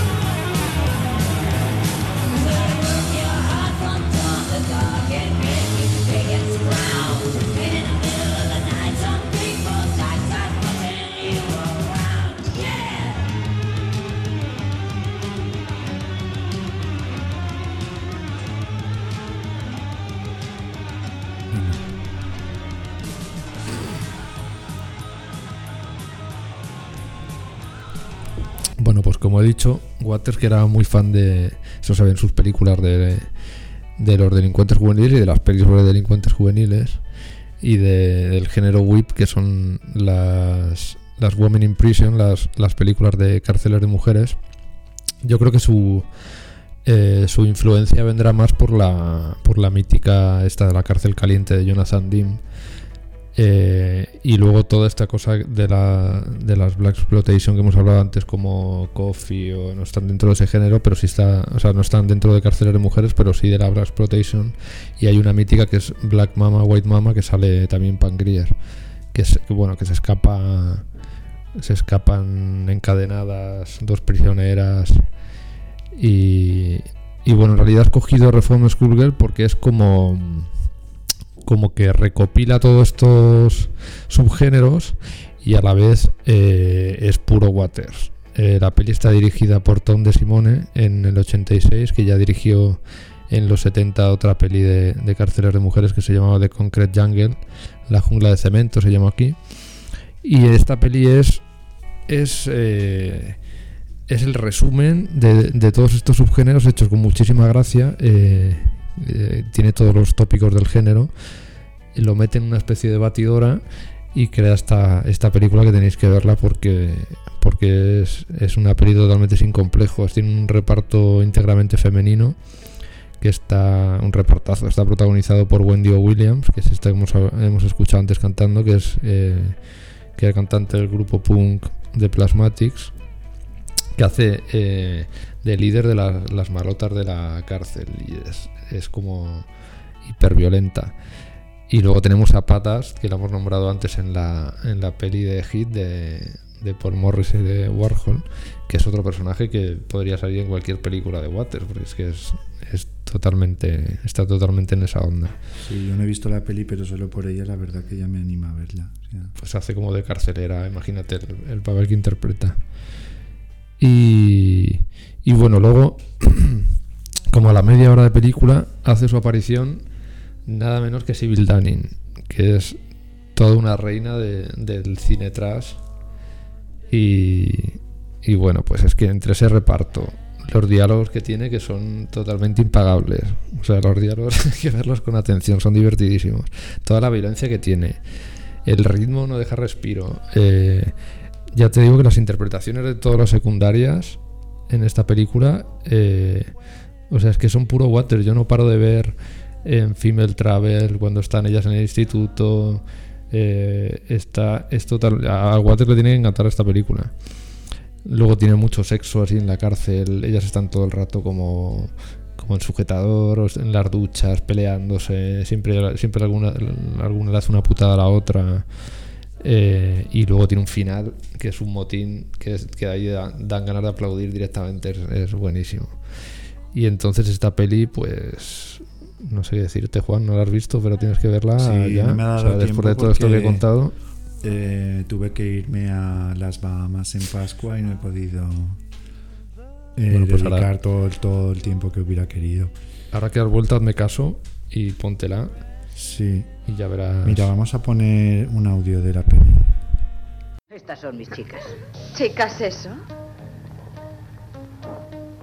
Sigues haciéndote la estrecha, ¿eh? Será mejor que me olvides. Oye, Cursi, será mejor que vayas aprendiendo cómo es la vida entre rejas. Es muy importante tener buenos amigos. Mira, todo sería más fácil para las dos si tu amiguita y tú decidieseis uniros a nuestro grupo. Las prepotentes, ¿eh? Gracias, yo elijo a mis amigas. Pues tienes que saber que tu amiga es una babosa retrasada mental. Y tu Edna una guarra tortillera de mierda. ¡Hija de puta! Voy a hacer que te tragues lo que has dicho. ¡Retira eso! ¡Retira eso o te arrancaré la lengua! ¡Basta! ¡Déjala en paz! ¡Abre la boca! ¡Abre la boca! ¡Déjala! Dale fuerte, ¡Eh! ¡Silencio, chicas! ¡Puerca la vista! ¡Apagad la luz!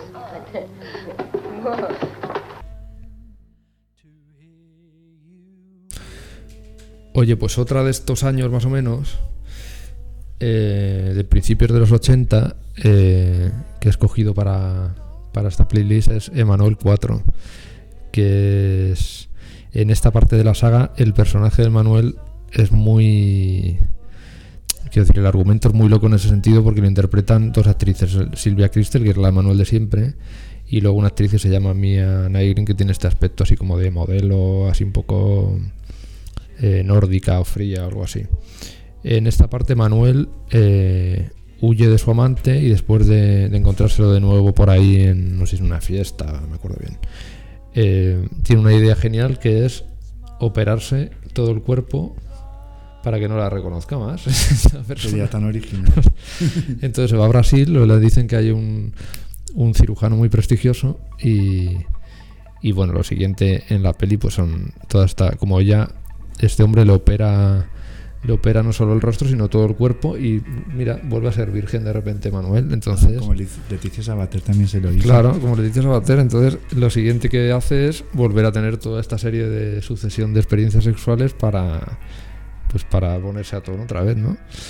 Entonces, bueno, yo a mí se me ha ocurrido poner esta peli porque mm, Waters dijo una vez en una entrevista que, que a él le preguntaban sobre los blockbusters, me imagino que en los 80, es una entrevista bastante antigua, y decía que a él toda esta cosa de los blockbusters tipo aeropuerto que hemos nombrado antes, y, o por ejemplo Emanuel, eh, lo que le interesaba precisamente era la degradación de las últimas partes de, de estas sagas, ¿no? donde la apuesta eh, en ir más allá de, de lo que se ha ofrecido hasta entonces, ya pues eh, el hecho de aportar nuevas, nuevos temas a la trama lleva muchas veces a pues a, a este paroxismo ya del trash Sí, a- de a ofrecer- claro, sí. ofrecer lo que ya no se ha ofrecido ninguna de las anteriores con lo cual pues imagínate. Entonces hay que tener en cuenta que estas películas ya son bastante trash por sí mismas. Claro. entonces imagínate una cuarta parte de dónde puede llegar. Es un es digamos que es como el, el cine de explotación de serie A, eh, llevado a pues eso al, al máximo. Entonces eh, en realidad en este en, en el tema Manuel quizá más en la onda Waters podía se podía haber escogido la, toda la saga de Laura Hemser que es la de Manuel Negra que ahí ya hay directamente snuff movies sexo como mucho más más bizarro en ese En sentido Majareta he visto que habla sobre las películas de Manuel. Sí, ¿verdad? Porque le, le pega bastante el tema. Entonces, bueno, yo he elegido el Emanuel 4 porque la nombra directamente en una, en una entrevista. Y, y además, como Emanuel, la saga de Silvia Cristel es como tan. El personaje blanco y como tan estiloso, ¿no? que ya no bebe directamente del tras en la primera parte. Y tiene además esa coartada como, como casi intelectual que tuvo en su día Emanuel, que fue como una revolución e incluso tenía como cierto prestigio y tal dentro, Sí, dentro de esa tenía onda. esa patina de qualité que le daban los franceses con musiquita Efectivamente. bonita, fotografía con ese flu. Claro. Y tal, sí. Entonces me parecía todavía más contraste hablar de, de esta cuarta parte partiendo de, o sea, sabiendo que, se ha partido de, de esa otra, ¿no? Además, eh, la estética de Manuel ochentera, como, como es, es, eh, no sé, como... Pues mira, esta peli es como explota toda esa cosa del, del exotismo, como que continuamente están viajando, Claro. Eh, que si a Brasil, que si vuelven a Francia, que si no sé qué, que si de aquí para allá. Y esta cosa luego tropical, en que se convierte como el sexo, la cosa exótica de... Estoy en un país tropical, entonces aquí tiene que haber sexo salvaje seguro y... Y, bueno, en- hay que decir que en esta peli sale Brink Stevens, que es un, hace un papelito pequeño que sale que es Brink Stevens una screen queen así muy mítica y luego en la quinta parte ya directamente hace de Manuel Moni Gabriel que es otra otra screen queen muy conocida. Y aquí lo más bizarro es toda la parte del principio en que ella viaja a Brasil y la vemos escayolada de arriba abajo. Y, el, y el cirujano cuando le, cuando le quita la escayola dice que algo así como es, es mi mejor trabajo esto es- ha salido mi obra perfecto maestra". mi obra maestra y, y bueno, pues sí que veo a Waters, la verdad, disfrutando de, una bizarrada como Justo esta. tengo aquí, ab- abro el libro de Majareta Sí. y cuenta cuando, yo vamos, no recordaba esto, bueno, habla de, de cuando se planteó eh, encontrar financiación en Hollywood para una secuela de Pink Flamingos. No sé si esto será verdad o, o- o fantasía.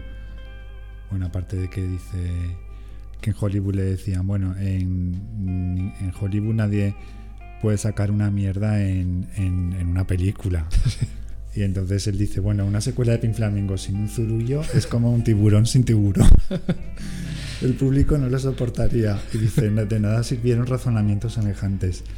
Pink Flamingos encuentra a Emanuel en Bangkok, más allá del Valle de las Ultra Vixens. Fue otro de los títulos que, que sugirió. Pero bueno, supongo que esto es todo en plan de coña. Oye, pues vamos a poner una canción que, que me hace mucha gracia a mí, que sale en, en Pecker. Sí. Que es una canción que sale en una secuencia en la que está Pecker con su amigo en el supermercado y dicen, vamos a jugar a... no me acuerdo el nombre, a tal juego. Y es meterse en el supermercado y empezar a poner artículos así que les hace mucha gracia en los carritos de ciertos clientes, así como de repente una pasta para las Sí. hemorroides y, y cosas así. Y es una canción que se llama I'm a Nut y la canta Lip Sync. I'm a nut, I'm a nut. My life don't ever get in a rut. The head on my shoulders is sort of loose, and I ain't got since God gave a goose. Lord, I ain't crazy, but I'm a nut. Is it wetter underwater if you're there when it rains? Is it shorter to New York than it is by plane? Between myself and I, I wonder who's the dumber. Is it hotter down south than it is in the summer? I'm a nut, I'm a nut. My life don't ever get in a rut. The head on my shoulders is sort of loose, and I ain't got since God gave a goose. Lord, I ain't crazy, but I'm a nut. I drove my Cadillac to Vegas to satisfy my lust. Wheeling, dealing, left old Vegas on a Greyhound bus.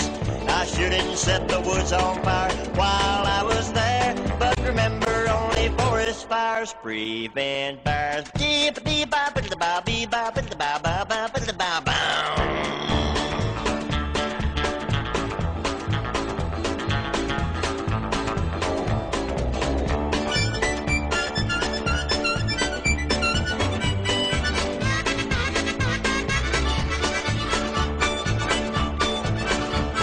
I'm a nut, I'm a nut. My life, but don't ever get in a rut. The head on my shoulders is sort of loose, and I ain't got sense God gave a goose. Lord, I ain't crazy, but I'm a nut. The poverty war will be over when I begin to fight. If it took a dime to go around the world, I couldn't get out of sight. I don't mind to take the girls out if they don't mind to go Dutch. Makes me feel like a million dollars, and I bet I ain't worth half that much. I'm a nut, I'm a nut. My life, but don't ever get in a rut. The head on my shoulders is sort of loose, and I ain't got sense God gave a goose. Lord, I ain't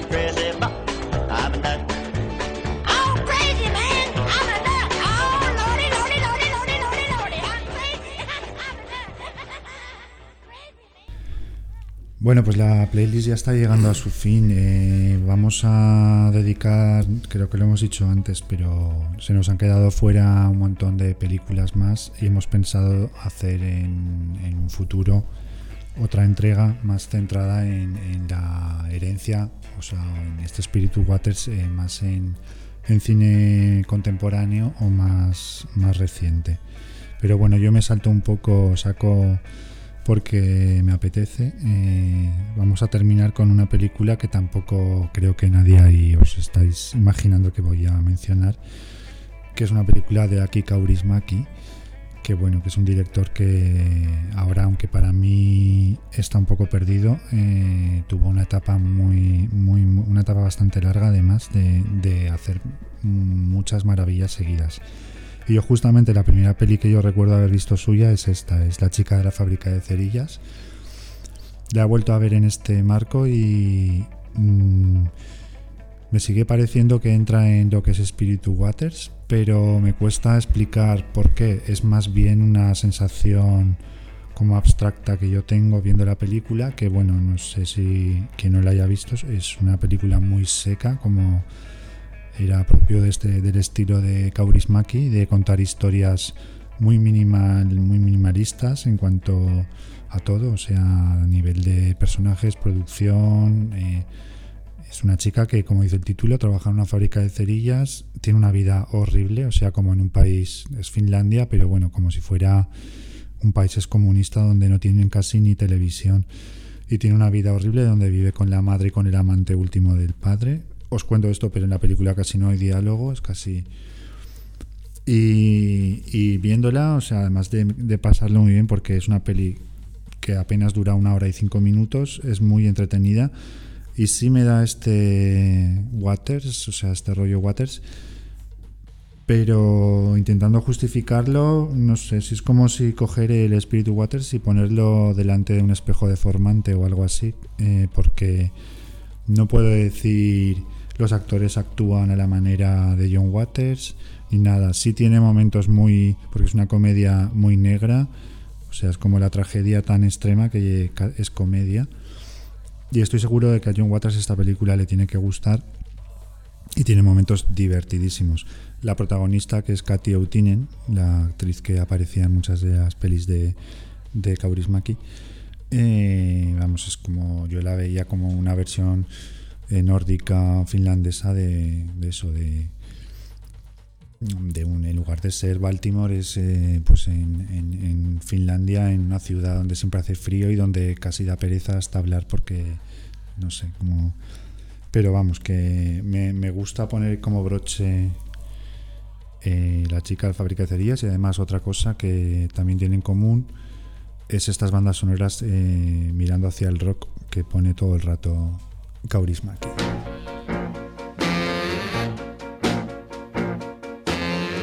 Please, Mr. Jailer, won't you let my man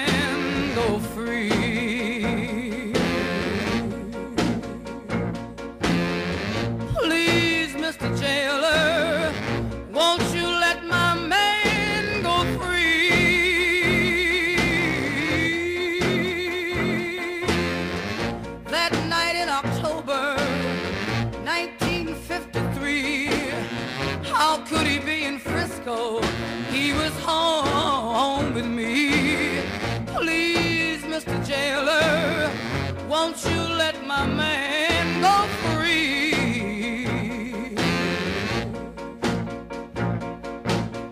You put him in a death cell, and then you change your mind. Then when you reprieved him,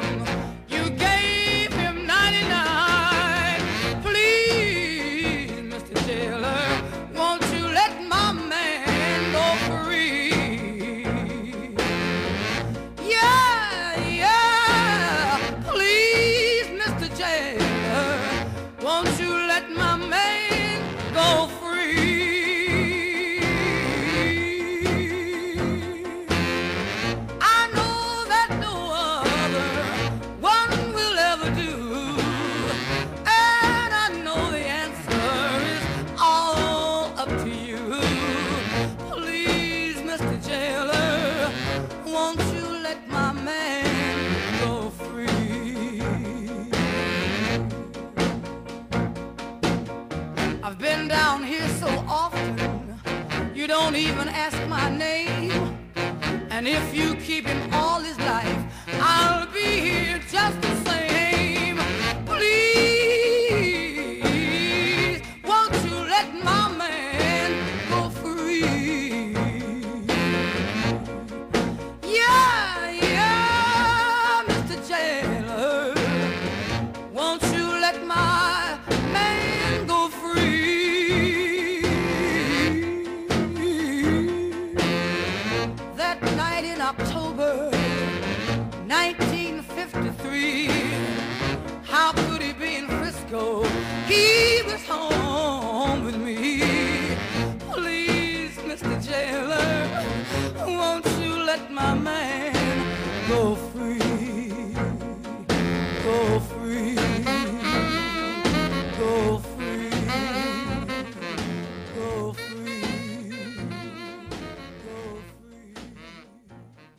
esto que, que acabamos de escuchar es Wynonna Carr con Please Mr. Jailer, que es esta canción. A mí me encanta esta canción a ti también. Me encanta esta canción y de hecho me encantaba de la banda sonora de Cry Baby, era mi favorita y nunca supe que había una versión original an- anterior cantada por por un por Winona Carr. ¿Qué, qué- qué conclusión llegamos con todo esto? ¿Te parece? Antes de, que hagamos otra parte y hablemos ya de directamente de los cineastas así que, que se han visto más influidos por el cine de Water. Bueno, pues eh, como conclusión, mm, ya veremos cómo va la segunda entrega, pero sí que da esa sensación de que eh, ese espíritu Waters que tanto nos gusta y que buscamos no solo en sus películas, sino en otras películas, porque John Waters tiene apenas una docena de pelis. Parece que vamos, que, que fue fruto de un momento en el que mm, pues vaya, que, que, que la gente era más receptiva, lo entendía más. Ahora parece que vienen tiempos un poco más grises, no sé, no quiero ser muy fatalista. ¿Te imaginas el, el catálogo de, de Waters en Netflix, por ejemplo? No, no me lo imagino. ¿No? No, no sé si en Estados Unidos estará, pero no. Es algo que no. Han puesto películas en Netflix, rollo Regreso al Futuro, la edición de Sophie. sí. Oye, pues a Waters le preguntaron una vez eh, mm, por toda esta gente que le criticaba, sobre todo a raíz de pues de Serial Mom, de Pecker, ¿no? Bueno, yo creo que venía más a, más a raíz de Hairspray, que supongo que será como con la que más lo petó y le preguntaban por, por esta gente que le criticaba por domesticarse, eh, entre comillas, y, y él decía que eso, que pues que le parecía una forma de esnovismo, pero al revés, esta cosa de, de decir que, que se había domesticado y tal. Bueno, a ver, eh, viendo el documental de Divine Trash, que lo muestra él con 25 años rodando Pink Flamingos, y ves que, que ese cine de esa época, cuando él empezó, era un cine muy visceral y como una necesidad casi física para él de contar esas historias y, y poner en escena esas imágenes bizarras. Uno, cuando se hace mayor, pues tiene otros intereses. Es que esto es. No, y que pasa- los tiempos cambian. Le pasa a él también y le pasa a todo el mundo. Normalmente los directores de cine es raro uno que mantenga el interés a lo largo de toda su carrera. Siempre pasa que normalmente suele ser más bien el principio cuando hace sus mejores películas. Yo también pienso que John Waters, o sea, las últimas, eh, ya lo veo un poco forzado, o sea, su humor y tal, aunque siempre tiene momentos chulos y desde luego su personalidad propia y tal. Yo ahora mismo lo que disfruto, igual que imagino que tú haces, como de cada vez que John Waters abre la boca para hacer su lista de lo mejor del año o comentar algún fenómeno de cultural del Sí. momento. O sea, sigue siendo un tipo con una visión súper divertida que te- siempre te hace reflexiones además que dentro de la risa, o sea, son muy, muy certeras. Hace poco en una de sus listas hablaba de, de la película de Todd Haynes, de Carol, hizo una reflexión que a mí me parece muy bien, o sea, que explica muy bien, o sea, también como esto de los tiempos que han cambiado y que ahora mismo él decía que en un momento en el que todo le parece tan ordinario, o sea, y eh, por todas partes, eh, que la manera de, provocar, digamos, es eh, ser muy refinado y muy, y muy exquisito. Claro, es Carol, tiene sentido. La película. Si tú quieres hacer algo, porque es verdad, porque ahora mismo si tú revelas como tener cierto gusto o, cierta cultura y tal, casi eso es una provocación, porque lo aceptado más común es lo otro. Él venía, su cine era de una época donde él se- o sea, era lo contrario, o sea, la, la gente era más académica o más tal o más culta y tal, y como que, que Pero- mostrar lo que mostraba no estaba bien visto, Claro, la época plena cine de autor y, y toda esta cosa. Eh, de todas formas, a mí me parece que, a ver, quizá ahora ya está muy visto porque es verdad que ya casi en cualquier serie o en cualquier película se meten una serie de elementos que, eran impensables hace años, ¿no? Eh, pero hay que pensar también en, la época en la que hizo todas estas películas, incluso la- las más comerciales o las más integradas ahí en el, en el cine comercial que, joder, meter en, en Serial Mom, por ejemplo, a Kathleen Turner haciendo esas cosas y, y con esos elementos y tal, pues aparte de ser provocador, era muy divertido. O sea, también hay que tener en cuenta eso. Ahora ya cualquier comedia adopta la escatología y tal como algo totalmente, ya incluso aburre, porque ya, ya es repetir prácticamente Sí. los mismos chistes, pero pero Serial Mom, Claro. por ejemplo, que es del 94, que estaban ahí los Farelli Sí. prácticamente a punto, pues De todas maneras, eh, sí, eso que dices es, así. Pero que también, o sea, mm, viendo todas estas películas y tal, o sea, es verdad que el zurullo este famoso de Pink Flamingos ha marcado mucho, o sea, la imagen de John Waters, pero bueno, eh, John Waters eh, no solo es como ese descaro para mostrar, o sea, sexo bizarro, escatología, que también es esa lo maravilloso de su cine al final también viene de ese mix de, o sea, de mezclar referentes más cultos con, con la cultura pop, que es como puede hacer Tarantino. Y es un poco lo que no tiene pues el cine de los Farrelly o otras cosas que también es como están en otra época y como que nos dan un poco más igual ya. Sí. Eh, y luego yo veo también que aparte de impactar por esta serie de cosas, el, su cine impactaba, que es una cosa común que tiene todo el cine que se hacía en esa época, pues el cine bajo presupuesto y tal, que ya de por sí impacta no solo por el tema, sino por la imagen, porque ese aspecto que le da ese tipo de cine casi documental, hace casi como un hiperrealismo mezclado a la vez con todos esos temas y esa forma de interpretar de los actores, pues eso, todo ello en sí es impacta mucho y es como muy muy pues eso, como muy descoloca mucho, ¿no? O descolocaba mucho. Sí, realmente es que John Waters además es un autor completísimo porque es como caracterizan muchos autores, escribía él todas sus películas, nunca tenía, tuvo interés en hacer, en adaptar materiales ajenos y luego es verdad que sus películas eh, están súper marcadas por el, por su, vamos, por su, por su marca de autor, o sea que, que es un autor, vamos, a la altura de tantos otros. Pues pues pues pues nos vamos, ¿no, Juan? Sí. Espero Yo- que no nos hayamos dejado muchas cosas fuera. Bueno, pues la recuperaremos para, Mm.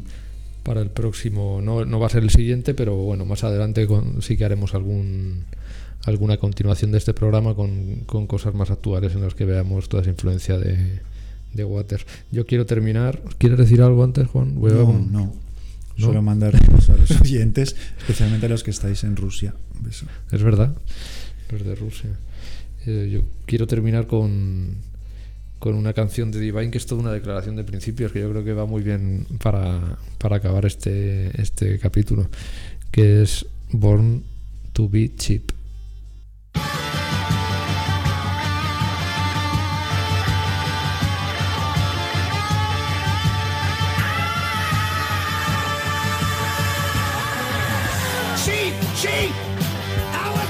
to be cheap, cheap. A child a mother could keep, cheap.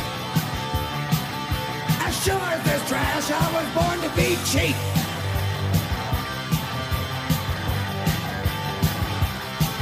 I was born to be helpless, I was born to be cold. I was born to never do what I'm told. I was born to be shallow, wasn't born to be deep.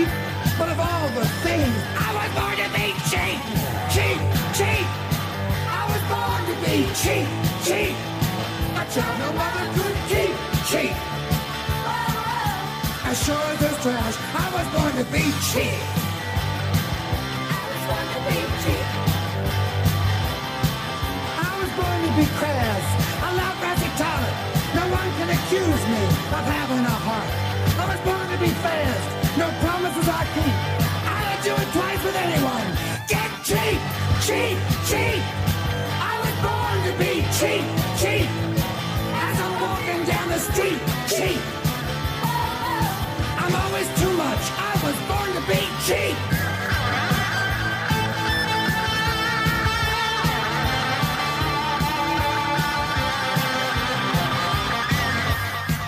I was born to be helpless. I was born to be cold. I was born to never do what I'm told. I was born to be shallow. Wasn't born to be deep of all the things I was born to be. I'm cheap! Ha ha ha!